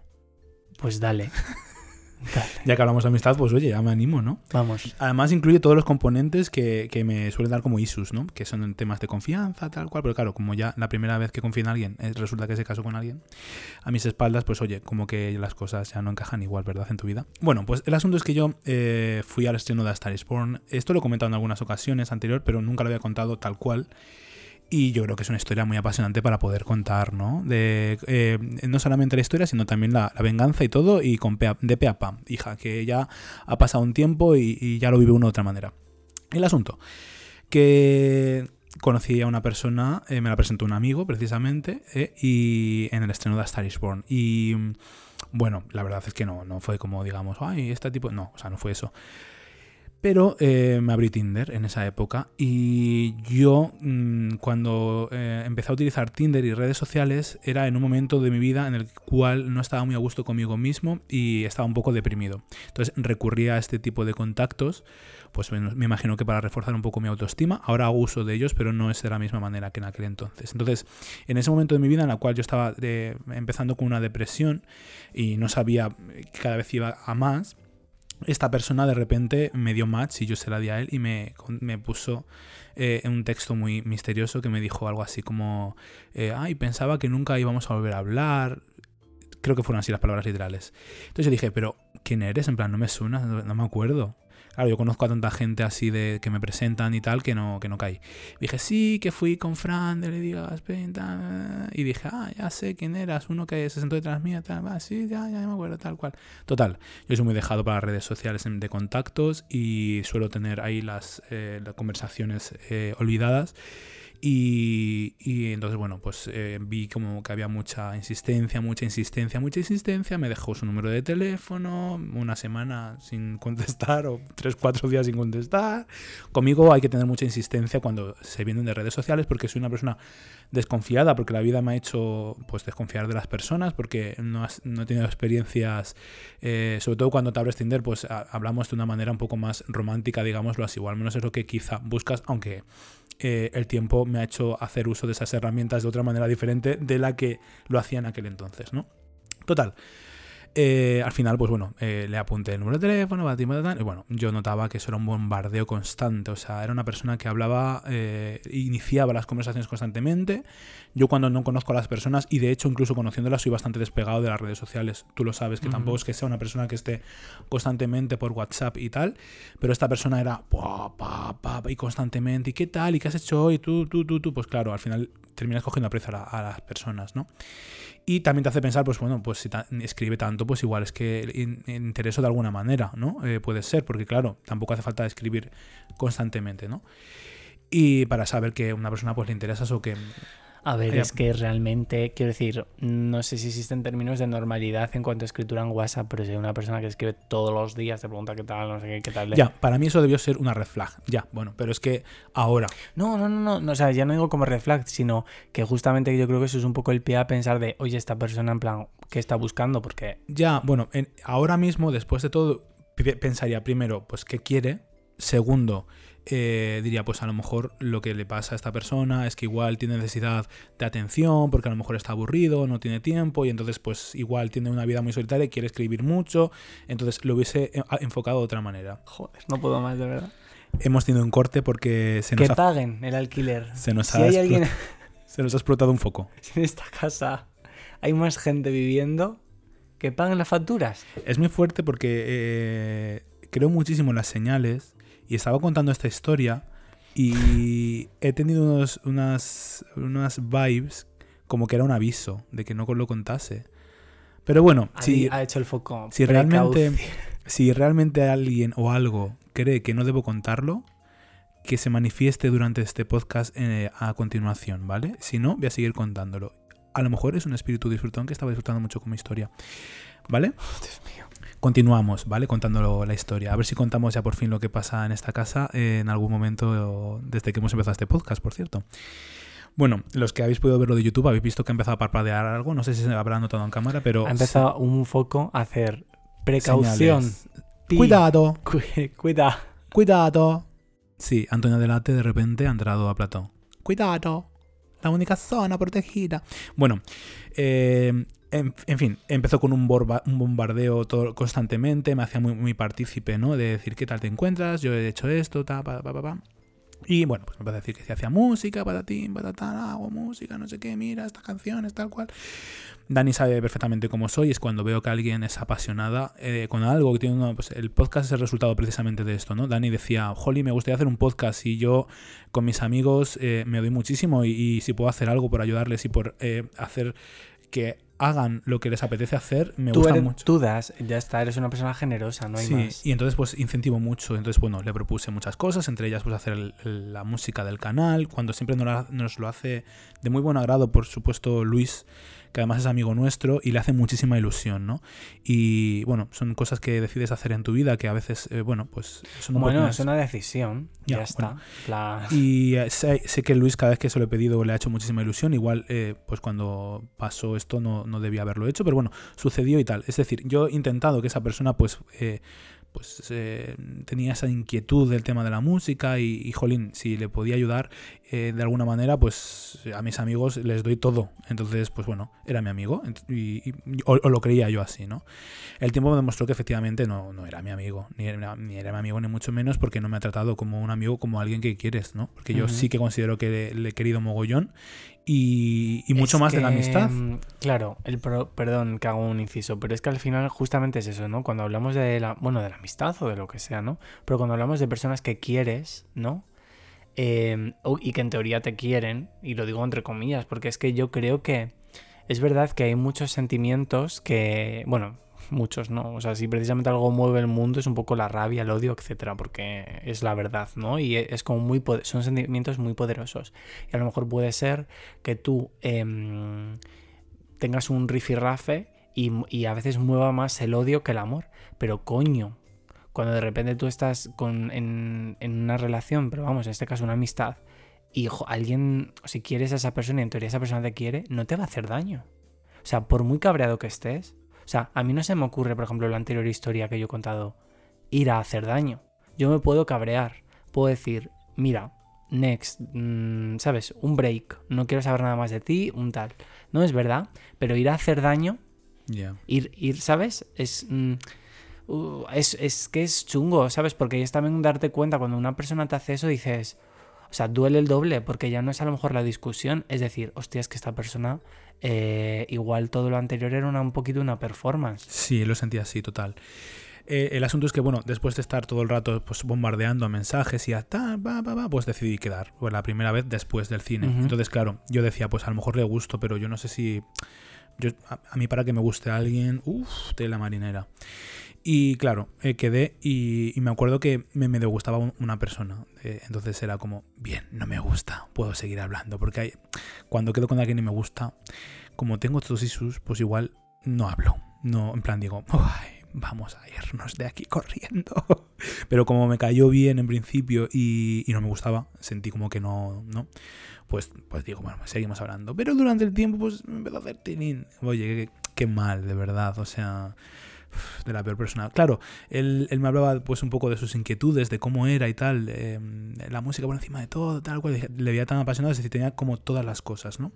Y yo decía, Jolín, para gustarte la música no, nunca me, nunca me has seguido en el canal, tal. Y digo, no, no tenía ni idea, pam, pim, pam. Y resulta que un día doy con sus redes sociales, porque tenía varias, y veo que me siga desde prácticamente que abrió sus redes sociales. Entonces fue como... Y además había bastantes mensajes, porque puse arroba darkopopnews y arroba su arroba, que ahora mismo no me acuerdo cuál era, pero en los dos perfiles que tenía puse uno y puse otro y resulta que, que había mensajes que me había desde hace muchísimo tiempo, claro, él me dijo que no tenía ni idea de quién era, tal y cual, y recuerdo que tenía uno de música y me dijo que era a medias, lo llevaba a medias con un amigo suyo y que Ujú. esa era la excusa porque le dije eso, pero claro, no sabía que también había descubierto Mira, la otra, De verdad. la, que- la del sexo, la de- o sea, la del guarreo. Sí, la de la, la, de- la del cerdeo. Mm, es que es que vamos a ver, ¿en qué cabeza cabe de una persona normal, mentalmente estable y, y- y emocionalmente mm, también estable, eh, que tú pretendas iniciar un- una relación? No hablo de pareja, o sea, hablo de amistad, o lo que claro. sea, o de conocer a una persona y ya empieces mintiendo. Claro, O sea, chica, para eso no lo hagas. pero eso fue O- la primera de muchas, ¿eh? No, Muchas no, mentiras. sí, o como la gente que directamente se ve claramente que, que quiere interés. Sí. ¿Sabes? Que es como, Me sentí muy Mm. utilizado. Me sentí muy Claro, utilizado. sí. Pero es que es, es- además, mira, em, pensar, que esto es algo que también mm, de mi anterior historia yo creo que tengo un poco vibes de esto. Pensar, Por eso la quería contar. claro, pensar que, que no se te nota que eres una persona interesada, o sea, dar, o sea, mostrar interés, ¿no? Egoísta por una persona, pero a la vez, porque, porque quieres algo a esa persona, pero a la vez pensar que esa persona debe ser tonta y no se da cuenta, Mm, es como, pero chica, en plan, ¿no? Es como un poco contradictorio. Ya. No sé. Bueno, el asunto es que esto sigue para adelante. Yo decidí investigar el tema redes sociales porque, claro, a mí cuando me dicen, "Ay, no tengo redes sociales, no tengo Instagram, no tengo Twitter, no tengo nada, dije, "Ja, pues eh, desconfía del cura. Entonces, mi, cuando empiezo a dejar entrar a alguien en, mi, en mi vida y, y, y, jolín, es una persona que me está empezando a importar, pues eh, en esta ocasión debí hacer caso a mi intuición y cuando sentí eh, que, que mm, no debí confiar y empecé a investigar, para mí debió ser la primera señal para salir corriendo de ahí, pero iluso de mí mm, quizá me enganchó el hecho de descubrir y desenmascarar un poco todo, ¿no? Lo que pasa es que a medida que iba rascando iba encontrando más y más y más y más y se volvió un poco adictivo, la verdad. O sea, claro, la fantasía cada vez era más grande. Catfish. Sí, y, y yo soy escorpio y me encanta el tema de la investigación. Y luego la suerte que también, como tengo contactos y me conoce mucha gente y tenemos, al final descubrí que teníamos amigos en común, incluso he conocido a algún ex suyo al final y me han contado historias y tal, eh, fue como, wow, increíble. He de decir que voy a, hacer un, un inciso para comentar que a mí hay una cosa que me gusta mucho hacer, que igual es igual soy yo un poco tóxico, pero no lo hago con ningún fin malo, al revés, bueno. Pero como yo soy muy fan de Catfish, que es este programa de la MTV en el que de repente no apareció una persona y decía, "Eh, hola, me llamo Natalie y llevo hablando con Michael tres años, pero nunca quiere verme, no quiere poner la webcam, ¿no? Y entonces hacían la investigación y de repente Michael era Débora, que era una señora de 80 años que se había comprado un MacBook y tal. Pues eh, yo me gusta mucho cuando de repente viene un... Solo con gente que me, que me interesa. y me- o sea, eso pasó en esa historia, ¿eh? gente que me importa. Por eso lo digo. Yo cuando de repente viene mi amigo, mi amiga y dice "Ah, que estoy saliendo con esta, con esta persona, digo, ¿ah, sí? ¿Cómo se llama? Y claro, luego, luego a veces cuando de repente viene como el plot twist de las historias, ¿no? Y ha pasado algo ya, lo confieso y digo, pues que sepas que yo ya investigué a esa persona y ti, ti, ti, ti. Pero me encanta hacerlo, porque... Claro, porque yo no me fío. Es que no te puedes fiar de la gente, Darko. Me acuerdo cuando quedé con él por primera vez que me decía, ay, yo es que soy muy tímido, me da mucha vergüenza mirar a los ojos, lo notarás, que apenas te miro, tal, tal, tal, tal. Claro, con el tiempo descubrí, conociendo a algunos amigos en común que tenemos, que me dijeron, de vergonzoso nada, porque estuvo la semana pasada en mi casa y hizo una cosa de muy poca vergüenza mirándome bien a los ojos. Bueno, de muy poca vergüenza, entrecomillado. Y nos conocimos esa vez. Ah. Una guarrona. De la primera, no, hombre, tampoco, pero la primera vez fue. Y, y resulta que, que, claro, sí que notaba que no me miraba mucho a los ojos. Es decir, como que a lo mejor el tema de que sí que me conocía, pues a lo mejor era algo tímido por eso, porque a lo mejor sí que me conocía de tiempo, ¿sabes? O sea, lo, lo encajé un poco por ahí, que puede ser que no, ¿no?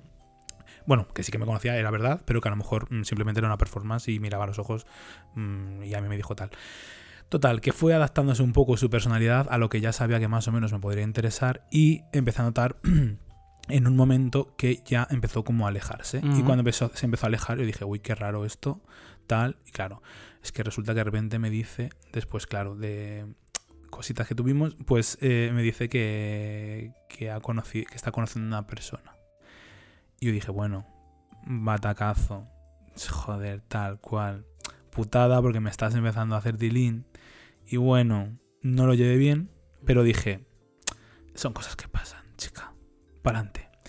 Y mm, recuerdo que yo, pues nada, pues estaba ahí y tal, pero él estaba como desconfiando muchísimo de su pareja, que eso es muchísima proyección también, porque al final, después de saber todo el berenjenal, sé que era proyección. Es que mm, siempre, y- Estaba y también temiendo. Es como tan ridículo, ¿no? En plan, empiezas a buscar a, a- a conocer a una persona y a, ¿no? A, a int- a intentar conectar de la que estás desconfiando Claro. plenamente. O sea, está, estaba temiendo que, Que le hiciesen lo lo que, él estaba haciendo. ah, Exacto. amiga, date cuenta.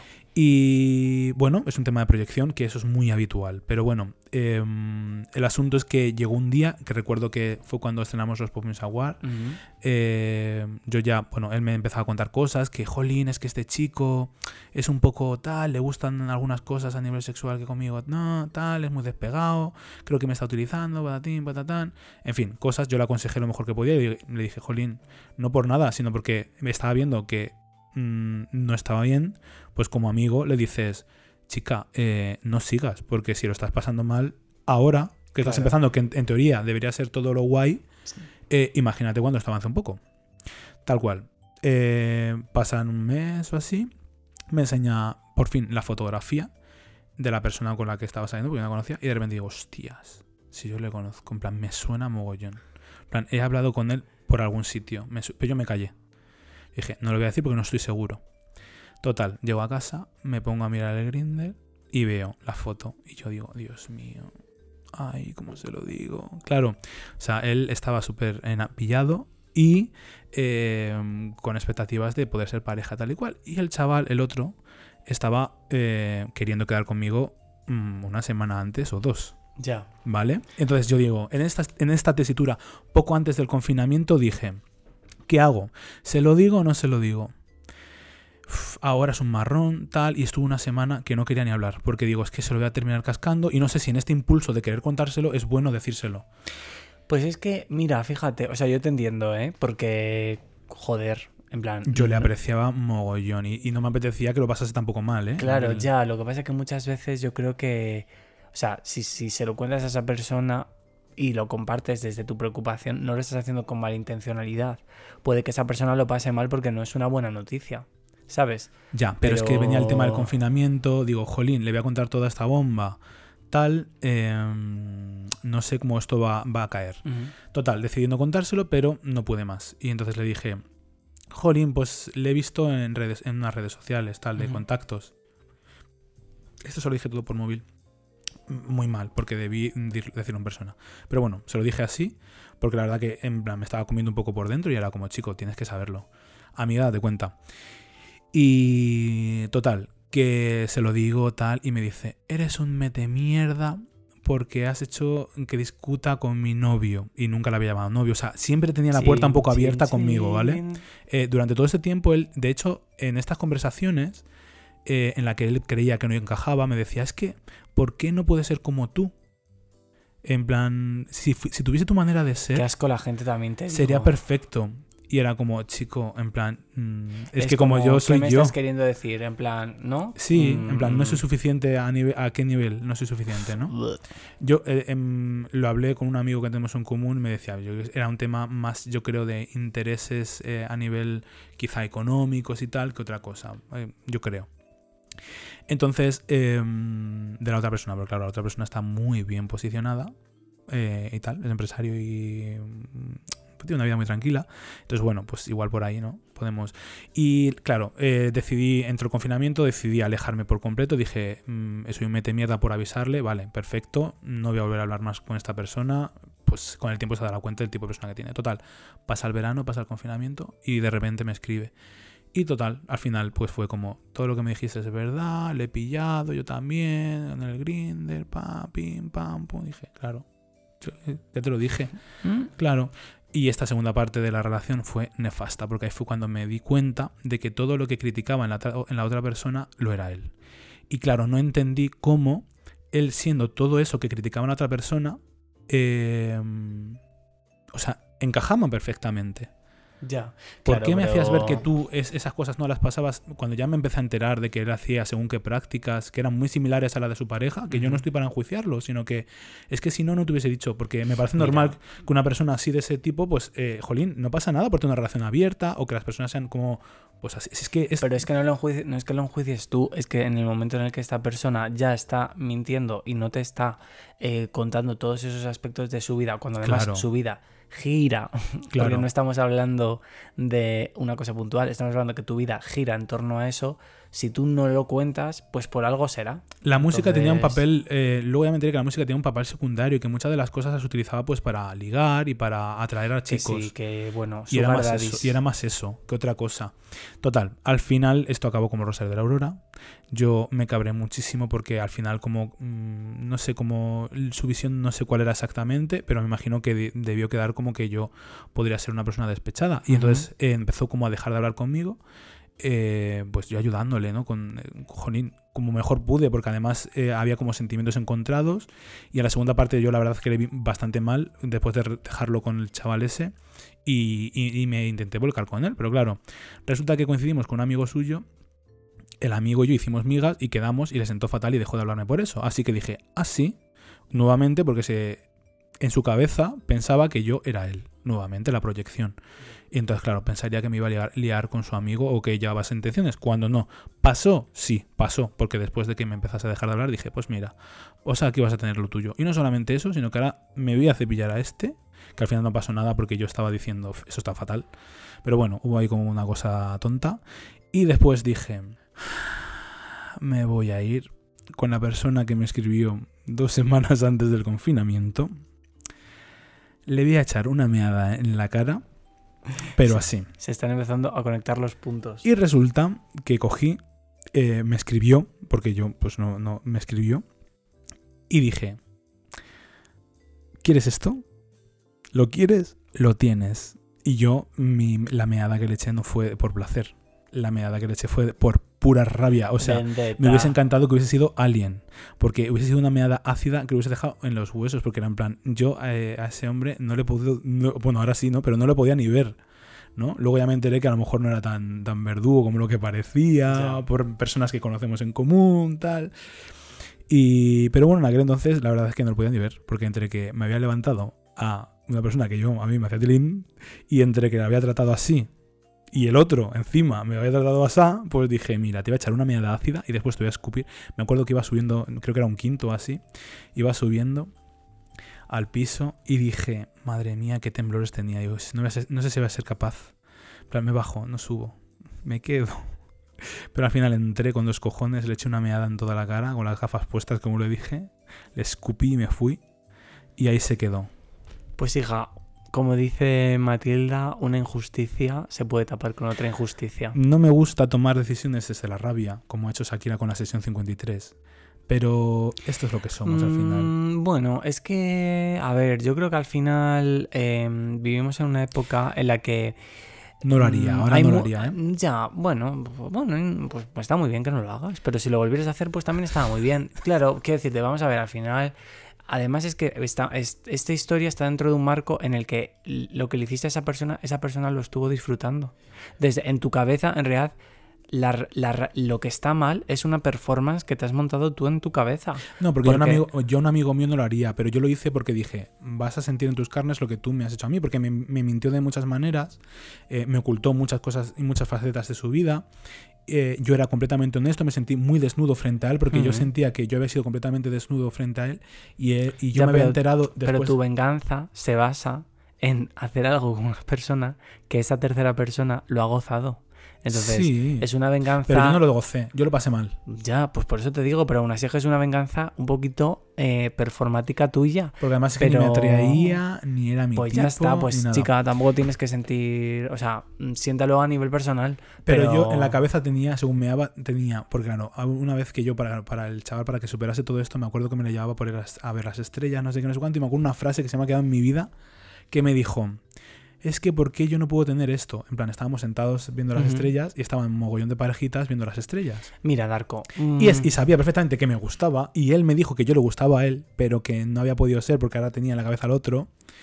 Y me coge y me dice eso, y yo... eh, A raíz de eso que acabas de contar, que dices tú de, la de, de hacer una sesión, mm, hacer una sesión no, pero muchas veces también cuando, te- cuando tú te sientes utilizado, es que, a ver, hay como mucha conciencia social, ¿no? Y eh, al final, bueno, es que la sociedad, es que hoy, es que yo hoy, estamos grabando hoy este podcast, pero yo vengo de mantener unas charlas muy intensas con otros amigos eh, y, estoy ya como muy trillado de hablar de la sociedad porque es que de verdad, eh, muerte a todos, todo ser viviente. No, porque no, de verdad.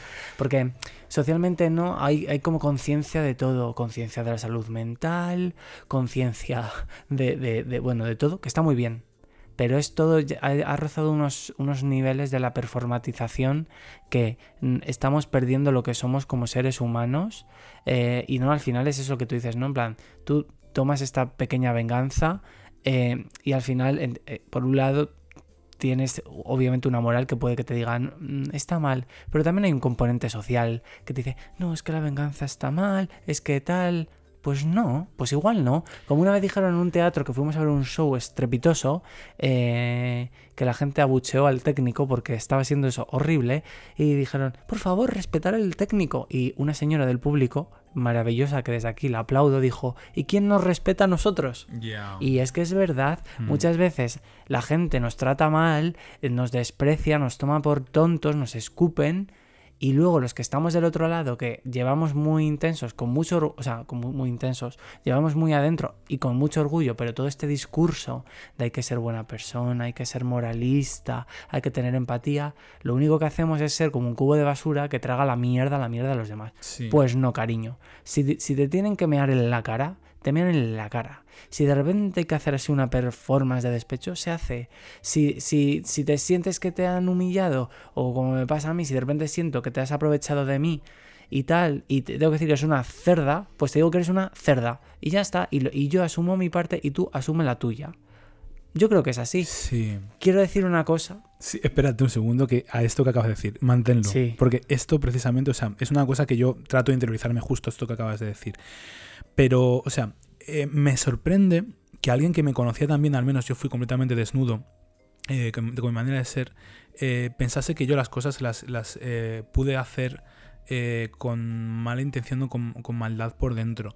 Porque yo lo único que hice fue intentar gestionar eso de la mejor manera posible y mis emociones y mis sentimientos muchas veces eh, hacían uso de mí. Con ninguna intención porque no me considero mala persona. Y son cosas que a lo mejor en un momento tibio no las haría. Pero claro, cuando una persona la estás tratando así, Es cuando una que- persona la está diciendo según qué cosas y, y las estás denigrando de algunas maneras que te podías ahorrar perfectamente y poner límites y no eh, bailar un poco el agua, porque sí, no, pero sí, pero sí que me gustas, pero ahora a lo mejor no puede Mira, ser, una mosca pero más cojonera. adelante igual sí. ah.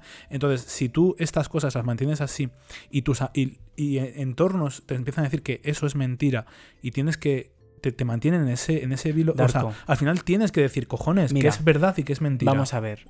L- hago este resumen así, igual no estás de acuerdo conmigo, pero yo lo veo así. Cuando una persona te ha engañado, es un engaño. De continuo, con diferentes cosas, es engaño. Chica, ¿qué esperas? O sea, una cosa es que una persona sea mala por ser mala y vayas jodiendo a los demás, pues como lo, justo lo que es esta persona de la que estás hablando, ser un psicópata y tratar mal a las personas y engañar y tal. Eso está, eso no.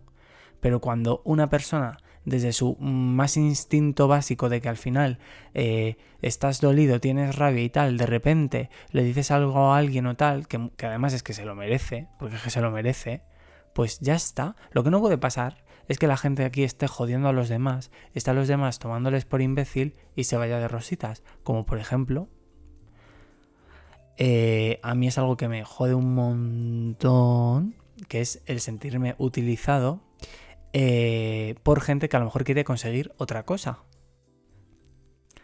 Em, esto podría abrir un melón. Eh, abre, ¿Quieres que lo abra? ábrelo, Vale, porque yo lo voy a abrir desde mi perspectiva. claro. Lo voy a hacer como muy superficial. Vale. Pero me parece que Ahora es... mismo es a qué te refieres, ¿eh? pero yo sabes que Ah, ¿no sabes eh, a qué me tengo, refiero? tengo cero que ocultar. Vale, no, ya lo sé, hombre, pero a ver, al final eh, esto, eh, igual este podcast os está pareciendo un coñazo, no lo sé, puede ser, pero estamos, yo ya, o sea, más expuesto, Sesión 53, se acabó. más expuesto, si me estáis viendo en YouTube, eh, como no me quite esta camisola de Adidas y me quede desnudo, Yo lo único que, si llevamos casi dos horas, estoy a punto de mearme, pero bueno, alguien lo vamos, a aguant- escuchará. vamos a aguantar un poquito más. Bueno, eh, por ejemplo, una situación que hemos compartido los dos, que es el hecho de persona, persona eh, C. Punto, por ejemplo, que quiere llegar a Darko. Y en ese transcurso de llegar hacia Darko, ¿no? Yo al menos lo percibo así, igual me equivoco, pero vamos, totalmente. Vale, a ver, espera. En Voy a aclarar, voy a sé por dónde vas. Que Eh, que ya sé lo dónde vas. Ah. Eh, esto es una, eh, o sea, una percepción que tienes tú. ¿No? esto es mi percepción. Vale. Sí, sí. Yo no tengo nada que. O sea, en- me refiero que lo que Yo vas a no contar. que lo que vas a contar no es una cosa que yo te haya contado. Que Claro. no- No, no, no, yo no. Vale. Yo voy a hablar de cómo me sentí yo. En el momento en el que una persona, para llegar a ti, yo sentí que había ahí, empezó a haber unos nexos, que yo, como siempre me pasa que soy gilipollas, yo es que de verdad, es que... Mara me va. Pero yo siempre, no cariño, vente a mi casa, no cariño, no cariño. Porque es que es verdad, o sea, no pienso que de primeras la gente vaya con mala, con, con mala fe. Entonces, bueno, todo para adelante. Y de repente yo ya cuando vi que se me empezaban a hacer mentiras en mi carita, como si yo fuera imbécil, que claro, en ese momento pues sí, fui imbécil porque me las creí, porque no voy a poner en duda la palabra de nadie. Pero luego con el tiempo ves que son mentiras y ves que al final son pequeñas artimañas para, en este caso, llegar hacia mi amigo, pues dices, mira, mm, también, next, porque es que no le veo una necesidad. O sea, es que además creo que cuando tú eres una persona, y es que la- es la verdad, o sea, yo creo que soy bastante sincero cuando conozco a la gente. Además, cuanto más pasa el tiempo, y fíjate que me pasan más mierdas de estas, pero más sincero soy porque más lo valoro. Es decir, si de verdad hay una persona que me interesa, lo que le voy a contar es, es, es verdad. Y si no quiero contarle la verdad, no cuento nada. Pero no voy contando mentiras a la gente ni manipulándola.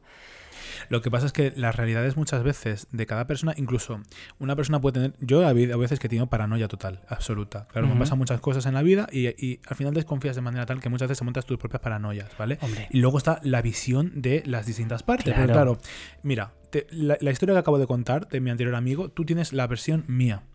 Las amistades de la otra persona tendrán la, la versión de él, que es su visión, que Sí, yo no sé en dónde habrá mentido, dónde no. Pe- Pero si yo te digo que este vaso que tengo en mi mano, que si no lo estáis viendo es verde, y te digo que es rojo, Eso sí. Hombre, a no ser que sea daltónico, que justamente es un buen ejemplo, pues igual ahí sí. Pero si no, este vaso es verde y es que es verde. Y si digo lo contrario, estoy mintiendo. Entonces, eh, cuando una persona, que lo digo que, no- o sea, que, que- que, mm, no estamos hablando de la mentira del siglo, estamos hablando de mentiras piado- piadosas, estamos hablando de manipular un poquito la verdad. Pero cuando en una relación, que en este caso por mi parte, no, no estoy hablando de una relación de pareja, estoy hablando de una relación, bueno, de amistad o bueno, una relación que está empezando. em, cuando tú estás siendo sincero, que es un poco, es que es la misma mierda que lo que acabas de contar tú, y la otra persona al final te das cuenta o sientes que hay cositas que va ocultando y cositas que cambia, uf, hostia, es muy difícil.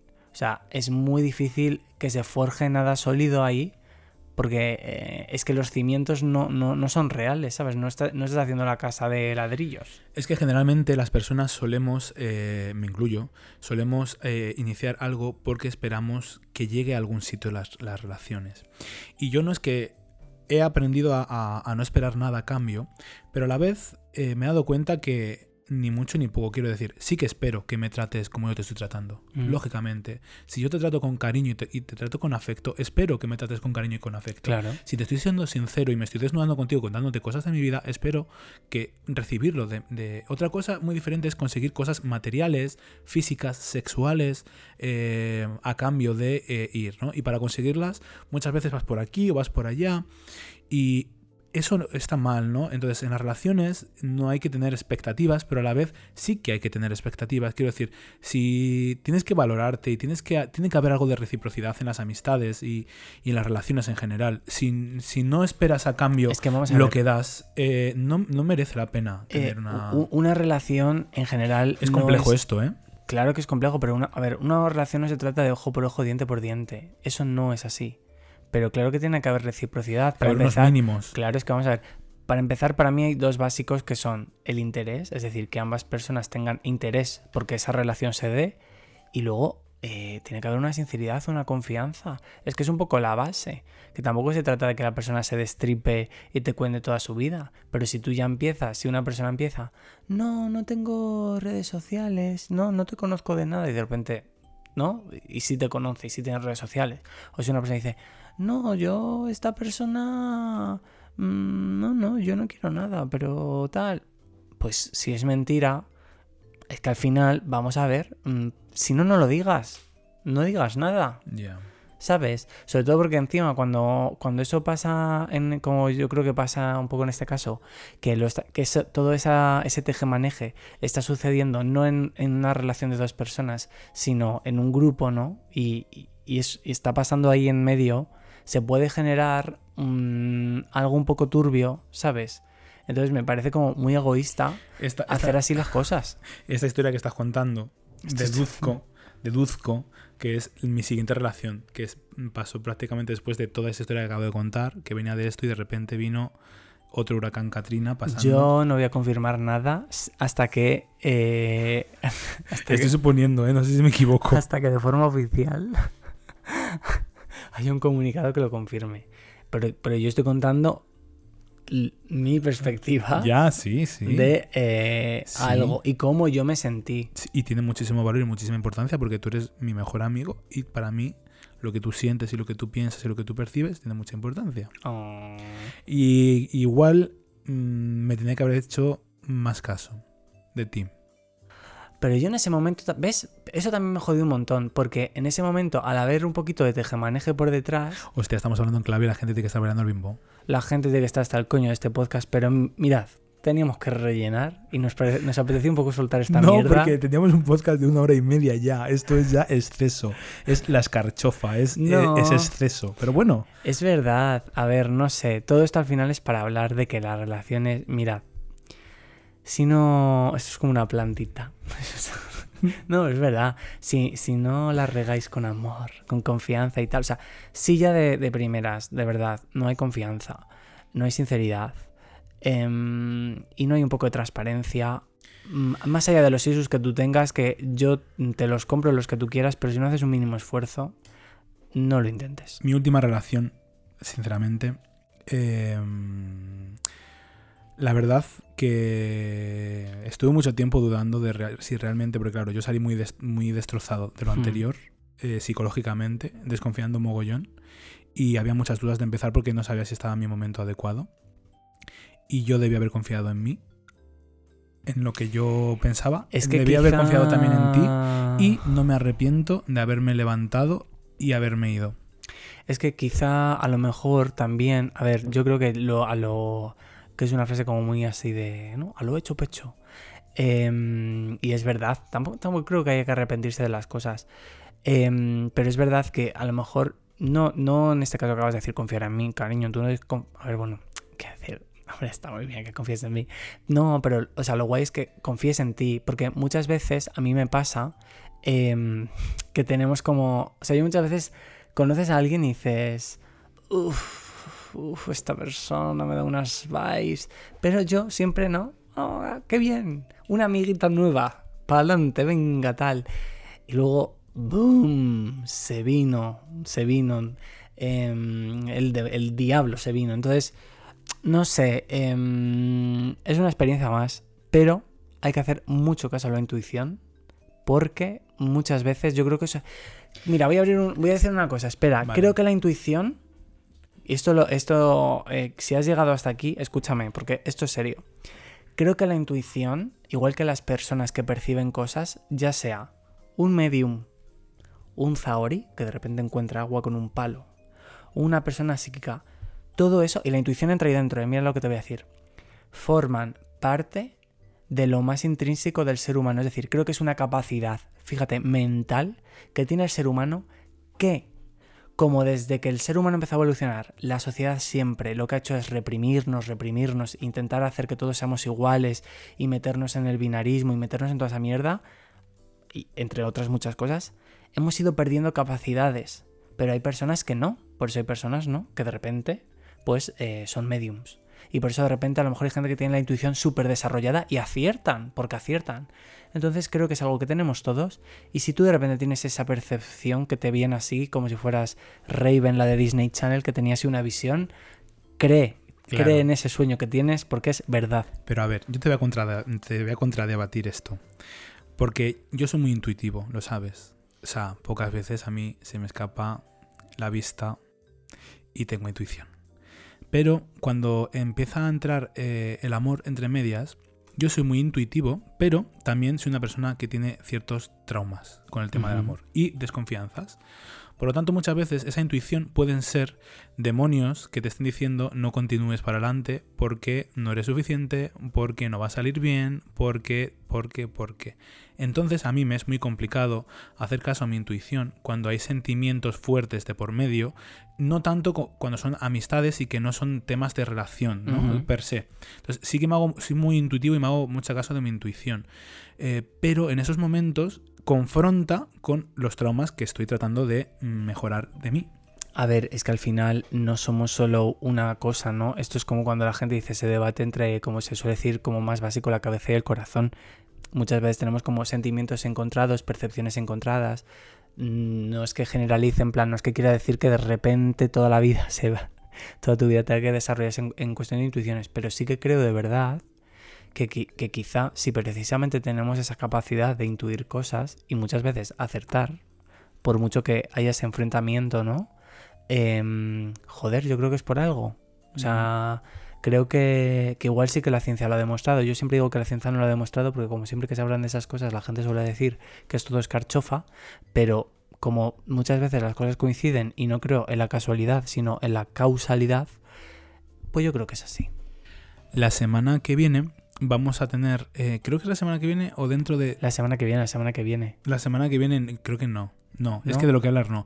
Va a haber un podcast que vamos a hablar de la educación.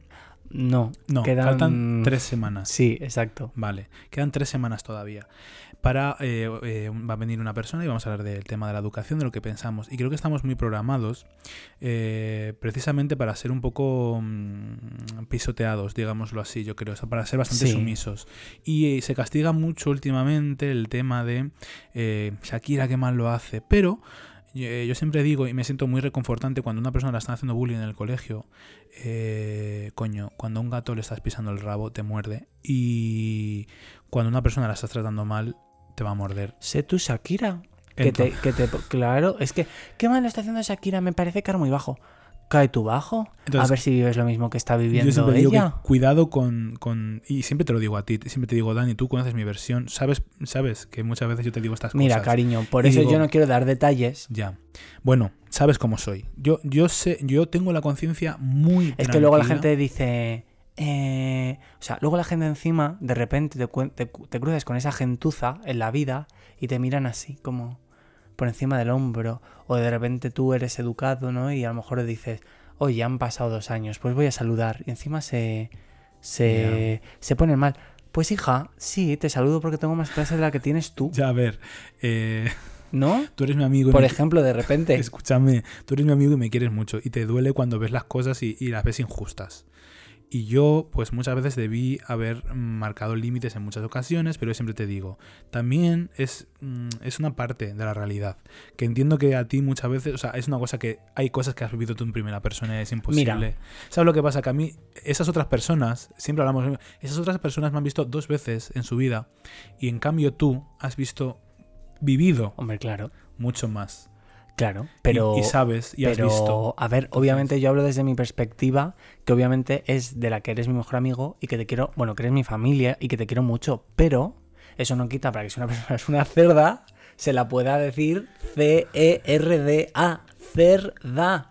Y no pasa nada. Ya, pero bueno, yo cuando- me habré comportado como un cerdo muchas veces. Puede ser, puede ser. Entonces, Bueno. y si de repente viene alguien que me lo diga, lo charlamos y probablemente diga, pues sí, pues he sido un cerdo, pues oye, igual sin, igual sin intención, si no hablamos de la intencionalidad, pero eso no quita para que una persona se haya comportado como una mierda. Bueno. O que sea una niñata, o que no asumas las cosas, pues chica. Pues a lo mejor yo, el segundo otra mente me he comportado yo mal. Claro que sí. Que no digo yo ya. que yo sea aquí agua bendita. Lo no, digo, lo que pasa que también, precisamente como en todas las historias, hay eh, dos partes siempre, como porque si no, pues no, qué, aburrimiento, pero eh, también hay que hacer un poquito de introspección, porque muchas veces las personas, ¿no? Directamente, ah, esta persona es una imbécil, ah, esta persona es una no sé qué. Bueno, echa un poquito para atrás, que igual no has visto las señales, no has visto que esa persona te está diciendo, por favor, leave me alone, déjame respirar. Eh, es que, claro, no sé. No sé. Bueno, eso se queda en este punto. No sé si la gente está entendiendo algo. Nosotros No. lo estamos entendiendo perfectamente. Lo bueno, claro, lo bueno que tiene es que nosotros estamos- nos, nos estamos enterando de pe a pa. Mira, Y no sé este si esto, claro, podcast como lo estamos hablando un poco en clave, es- no sé si la gente realmente lo está entendiendo, pero también me gusta que la gente se monte su propia película, así que también es necesario este tipo de podcast, ¿no? Yo solo espero este podcast, como somos un podcast de culto, porque nos ven 10 personas, nos escuchan, Yo solamente digo, que la gente saque sus extractos de aquí y que se los envíe. va a venir A Víctor. Esta semana no viene Víctor con las noticias. sí. tienes que venir, Víctor, que Vale. el pobre lleva ahí, el chiquillo encerrado. Pues después voy a hacer una reflexión sobre la amistad y sobre todo. Yo solo quiero decir una cosa. no procede, pero ya me da igual todo, porque dos horas de podcast. Me habréis visto, estoy muy cansado. Me ha salido algún bostezo, pero es que llevo tres días levantándome a las 6 de la mañana para sacar las entradas de Madonna. ¡Pero las tenemos! Choca aquí, que Madonna, si no fuera porque es lo único en lo que creo en esta vida, que es en Madonna, en lo que puede llegar a hacer, sería mi siguiente ex. Porque, bueno, no, mi ex es Ticketmaster.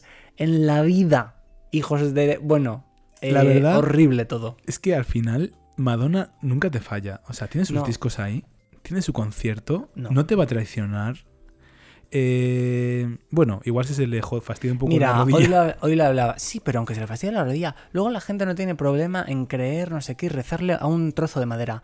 Perdona, el trozo ese de madera al que le rezas, ¿ha hecho bogue? Haciendo eh, el pino puente boca abajo de repente. Perdona, esa virgen a la que tanto amor procesas, ¿tiene ese culo de corcho spam que tiene Madonna? Claro, es que. Y veremos. Veremos con lo que se va a venir esta gira. Que con. Yo creo que con lo que nos ha costado las entradas, nos van a poner todos Botox en directo. Que ya verás. Eso va a ser épico. Antes de que entre Víctor, que le vamos a dar paso ya, quiero decir que tengo, como he iniciado el podcast, tengo muchos ex con los cuales algunos me llevo muy bien, otros pues simplemente Por se supuesto. empezó.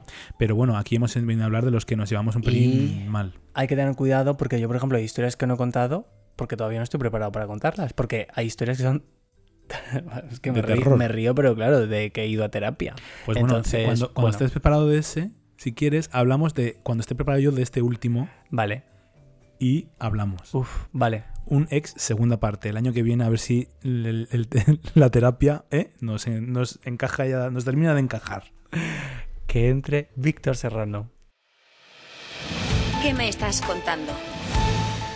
Bueno, aquí tenemos ya a Víctor eh, usando bien de rodilleras. ¿Estás recuperado de tu trancazo? Por supuesto. Ah, vale. No, aún sigo yo. No, con lo la- sigues con la teniendo el trancazo. El trancazo lo tengo. ¿No? Madre mía.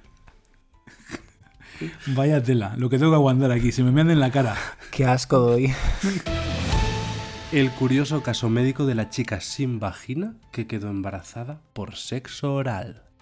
No puede Como ser. que no tenía vagina. No tenía vagina por una malformación y por sexo oral se quedó embarazada. Y no tenía. ¿Esto es verdad? Sí. ¿Sabéis cómo sucedió Entonces- todo? ¿Cómo? ¿Cómo? Esto es una fantasía.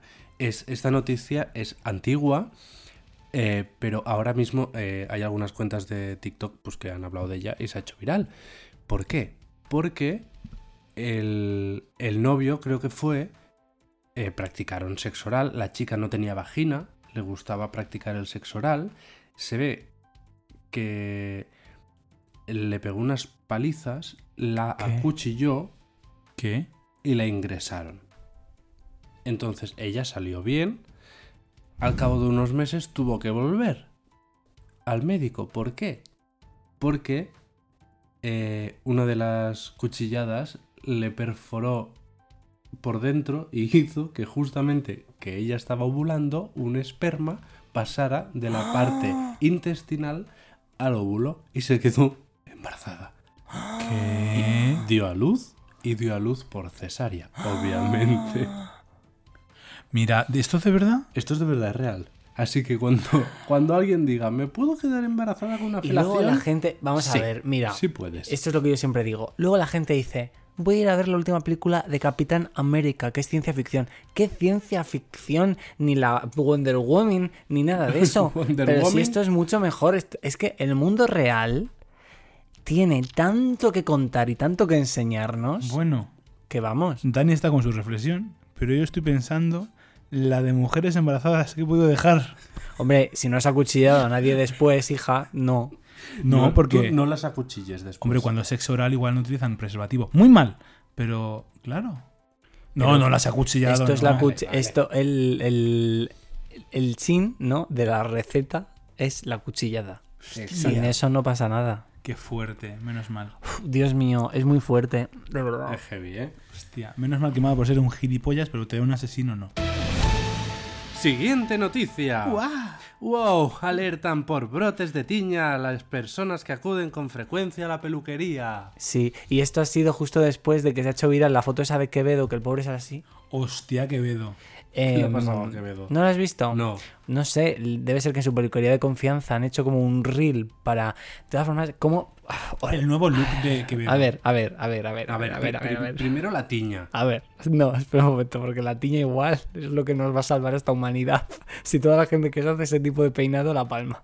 A ver, ¿en qué momento eh, vivimos en un mundo? Es que hay tal mach- semejante machismo que las mujeres, que son las que generalmente en su día a día, no Madonna, en general, dan el show y Hacen muestran servicio. y hacen servicio, mm, totalmente pasan desapercibidas o se las denigra. Y va un señor y se rapa la nuca al cero y ya es el nuevo look de Quevedo. Pero ¿dónde estamos? O sea, ¿dónde está llegando esta sociedad? ¿Qué look? Jurado que no he escuchado ni una sola canción de Quevedo. Yo ni, la que ha sido tan obligado. fa- ni la que ha sido tan famosa ni nada. Yo por presión, o sea, o por porque estaba puesta, pero vamos. Que estabas puesta quién, tú. Ah, Ojalá estar puesta, cariño. A mí, me, a mí me hablaron de Quevedo y pregunté por Góngora. hostia. Mi tía, mi tía nivel. le llama el, el, el- Sí, ¿no? Uno de estos le llama, el, no sé. Bueno, da igual. Que. mm, que el, eh, ¿Pilló Quevedo la tiña?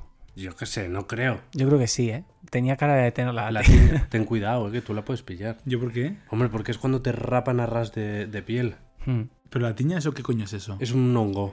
Un ¿Un hongo hongo? que con la maquinilla, si te la pasan muy al ras, y El- no la han desinfectado. El degradado este así de... Sí, sí, sí, ese en, me lo hago yo. en tu Pues, peluquería de confianza desinfectan todo. pues, hombre, mm, espero. Pues hay un Tú brote de dices, tiña. cariño, la tiña. ¿Y cómo se nota eso? ¿Qué es lo que te Pues que sale? te sale un hongo aquí. Una seta. Como Sí. una... Exacto, una Champiñón.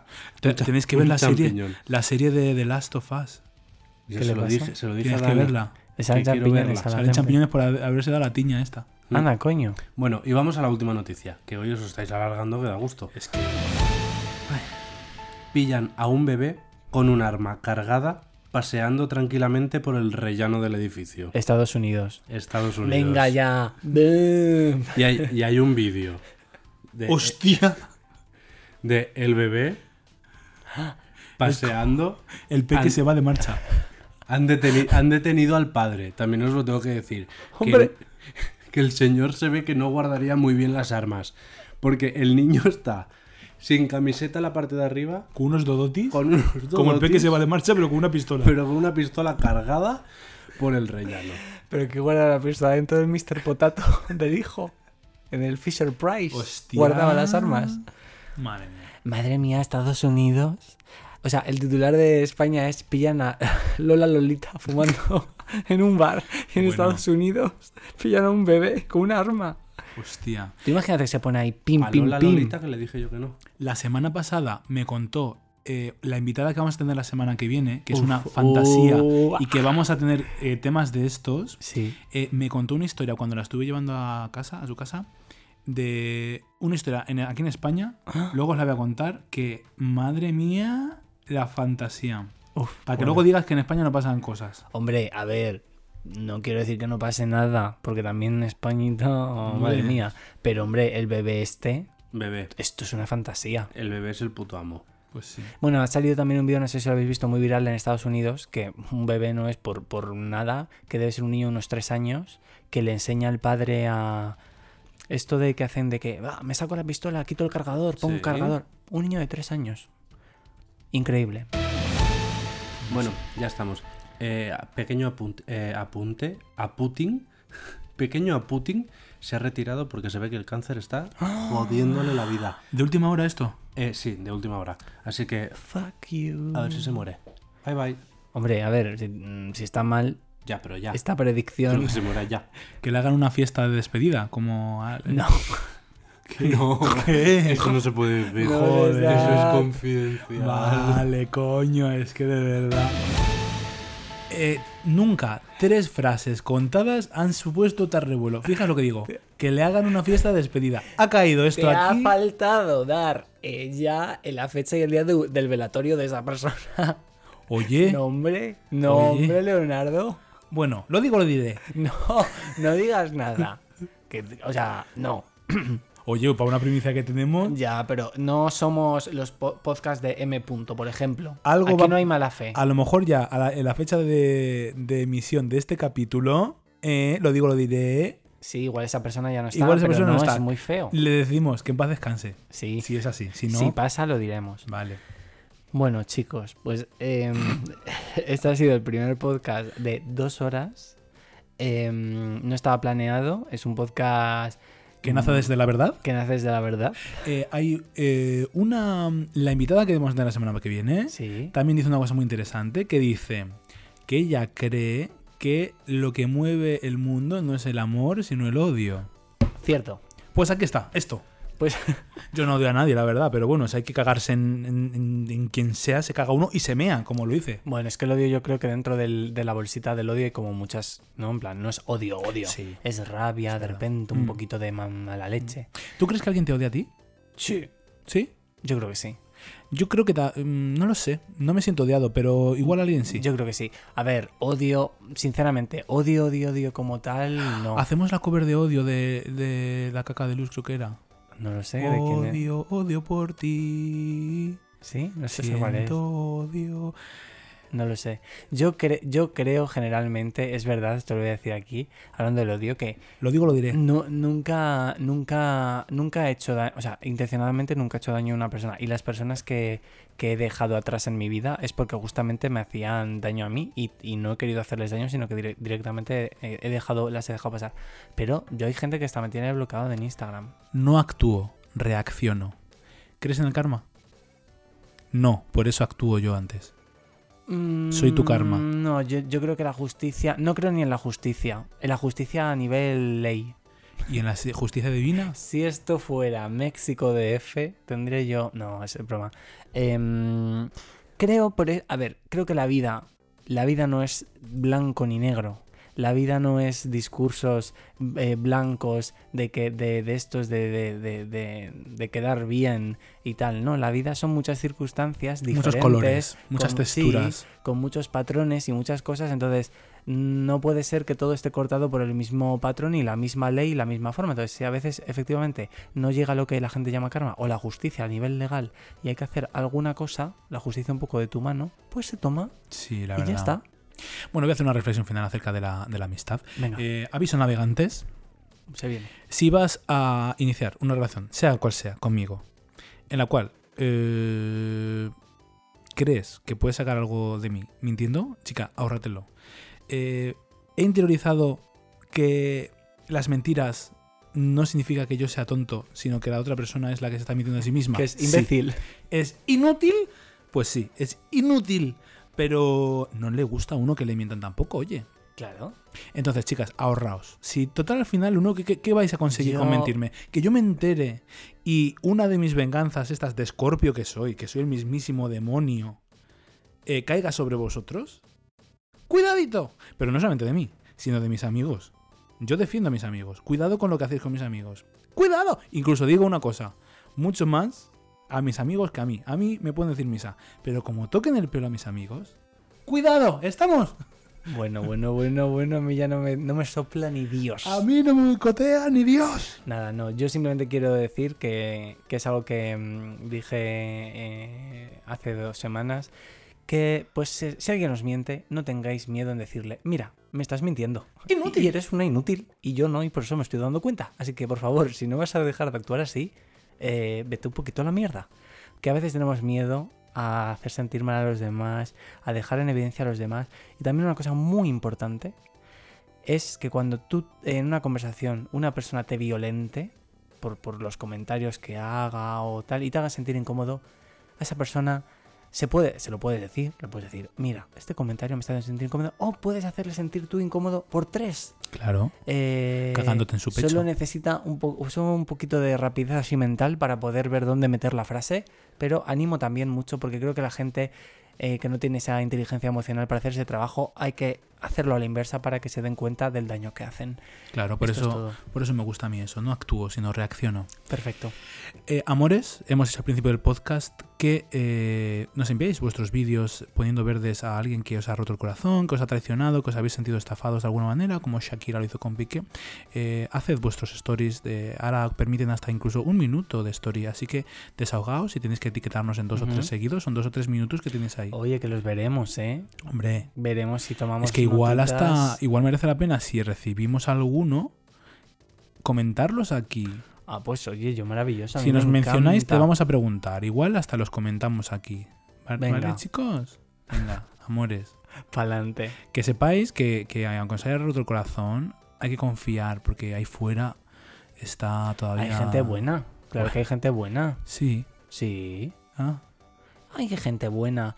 Yo es lo que dije también la semana pasada, que de repente, o sea, creo que mm, la humanidad merece morir. ¿Qué quieres hacer un poco de tres horas ya, no? No, pero es la verdad, o sea, a ver, lo digo porque digo hay gente buena y más mira como, ah, sí, sí que creo, un porcentaje Sí. pequeño, que ese porcentaje a lo mejor debe sacrificarse para que moramos todos y se A ver. acabe ya esta gentuza. Eso sería, otro pod- eso sería otro podcast, pero yo creo que las cosas no son ni bien ni mal. O sea, yo, yo creo que es un tema de bueno. educación, de, de que no tenemos herramientas para afrontar muchas veces cosas en la vida. Yo me he sentido muchas veces indefenso porque no tengo herramientas para poder abordar eh, cosas que me han pasado en la vida. Y actuamos de la mejor manera que sabemos. Y además nos han educado muchísimo en la competición Pero no todo nos, el mundo. nos han educado muchísimo en el bullying, en, en el sistema este patriarcal en el que el hombre y el duro eh, es el epicentro de todo y si no eres eso eres una Ed, que es tratada cuanto menos como unas cagarrutas. Ya, pero tú Eh, esto lo líquidas. estás diciendo desde tu perspectiva, en la que eres consciente a lo mejor de esos puntos que tú puedes flaquear, por decirlo de alguna forma, porque has hecho esa introspección. Pero hay gente que no ha hecho introspección ni la va a hacer y por mucho Ni que se espera, sea ¿no? un fruto de la sociedad, piensa que todo es maravilloso y que no tiene nada que cambiar. Y Claro. esa gente tiene que morir. Esa persona tenemos que decirles que eres un eh, inútil. Sí, esa gente a la hoguera, a le faux, como decían los franceses con Marie Le Pen en el MDNA Tour. Que por cierto, no hemos. con- eh, anda, que madre mía también, la estafadora de Madonna cuando se metió ahí en Olimpia, ahora que me estoy acordando, a, de- a decir que había vendido el MDNA por el mismo este y actuó a guitarra. Bueno, eh, por favor, no hablemos de Madonna, la estafadora, que se acaba de llevar mi jubilación y no me quiero sentir yo también engañado por Madonna. ¿Qué más prueba que esa? Ya, ya lo sé. Bueno, chicos, aquí cerramos, No porque me estoy empezando a sentir inútiles. mal. Nos vemos la semana que viene. Ya sabéis, seguidnos en nuestras redes, al barra baja lerle. Un besito. Amores, muchas gracias. Si hay algún ex que ha visto esto, no nos escribáis. ¿Para qué? Venga, chao.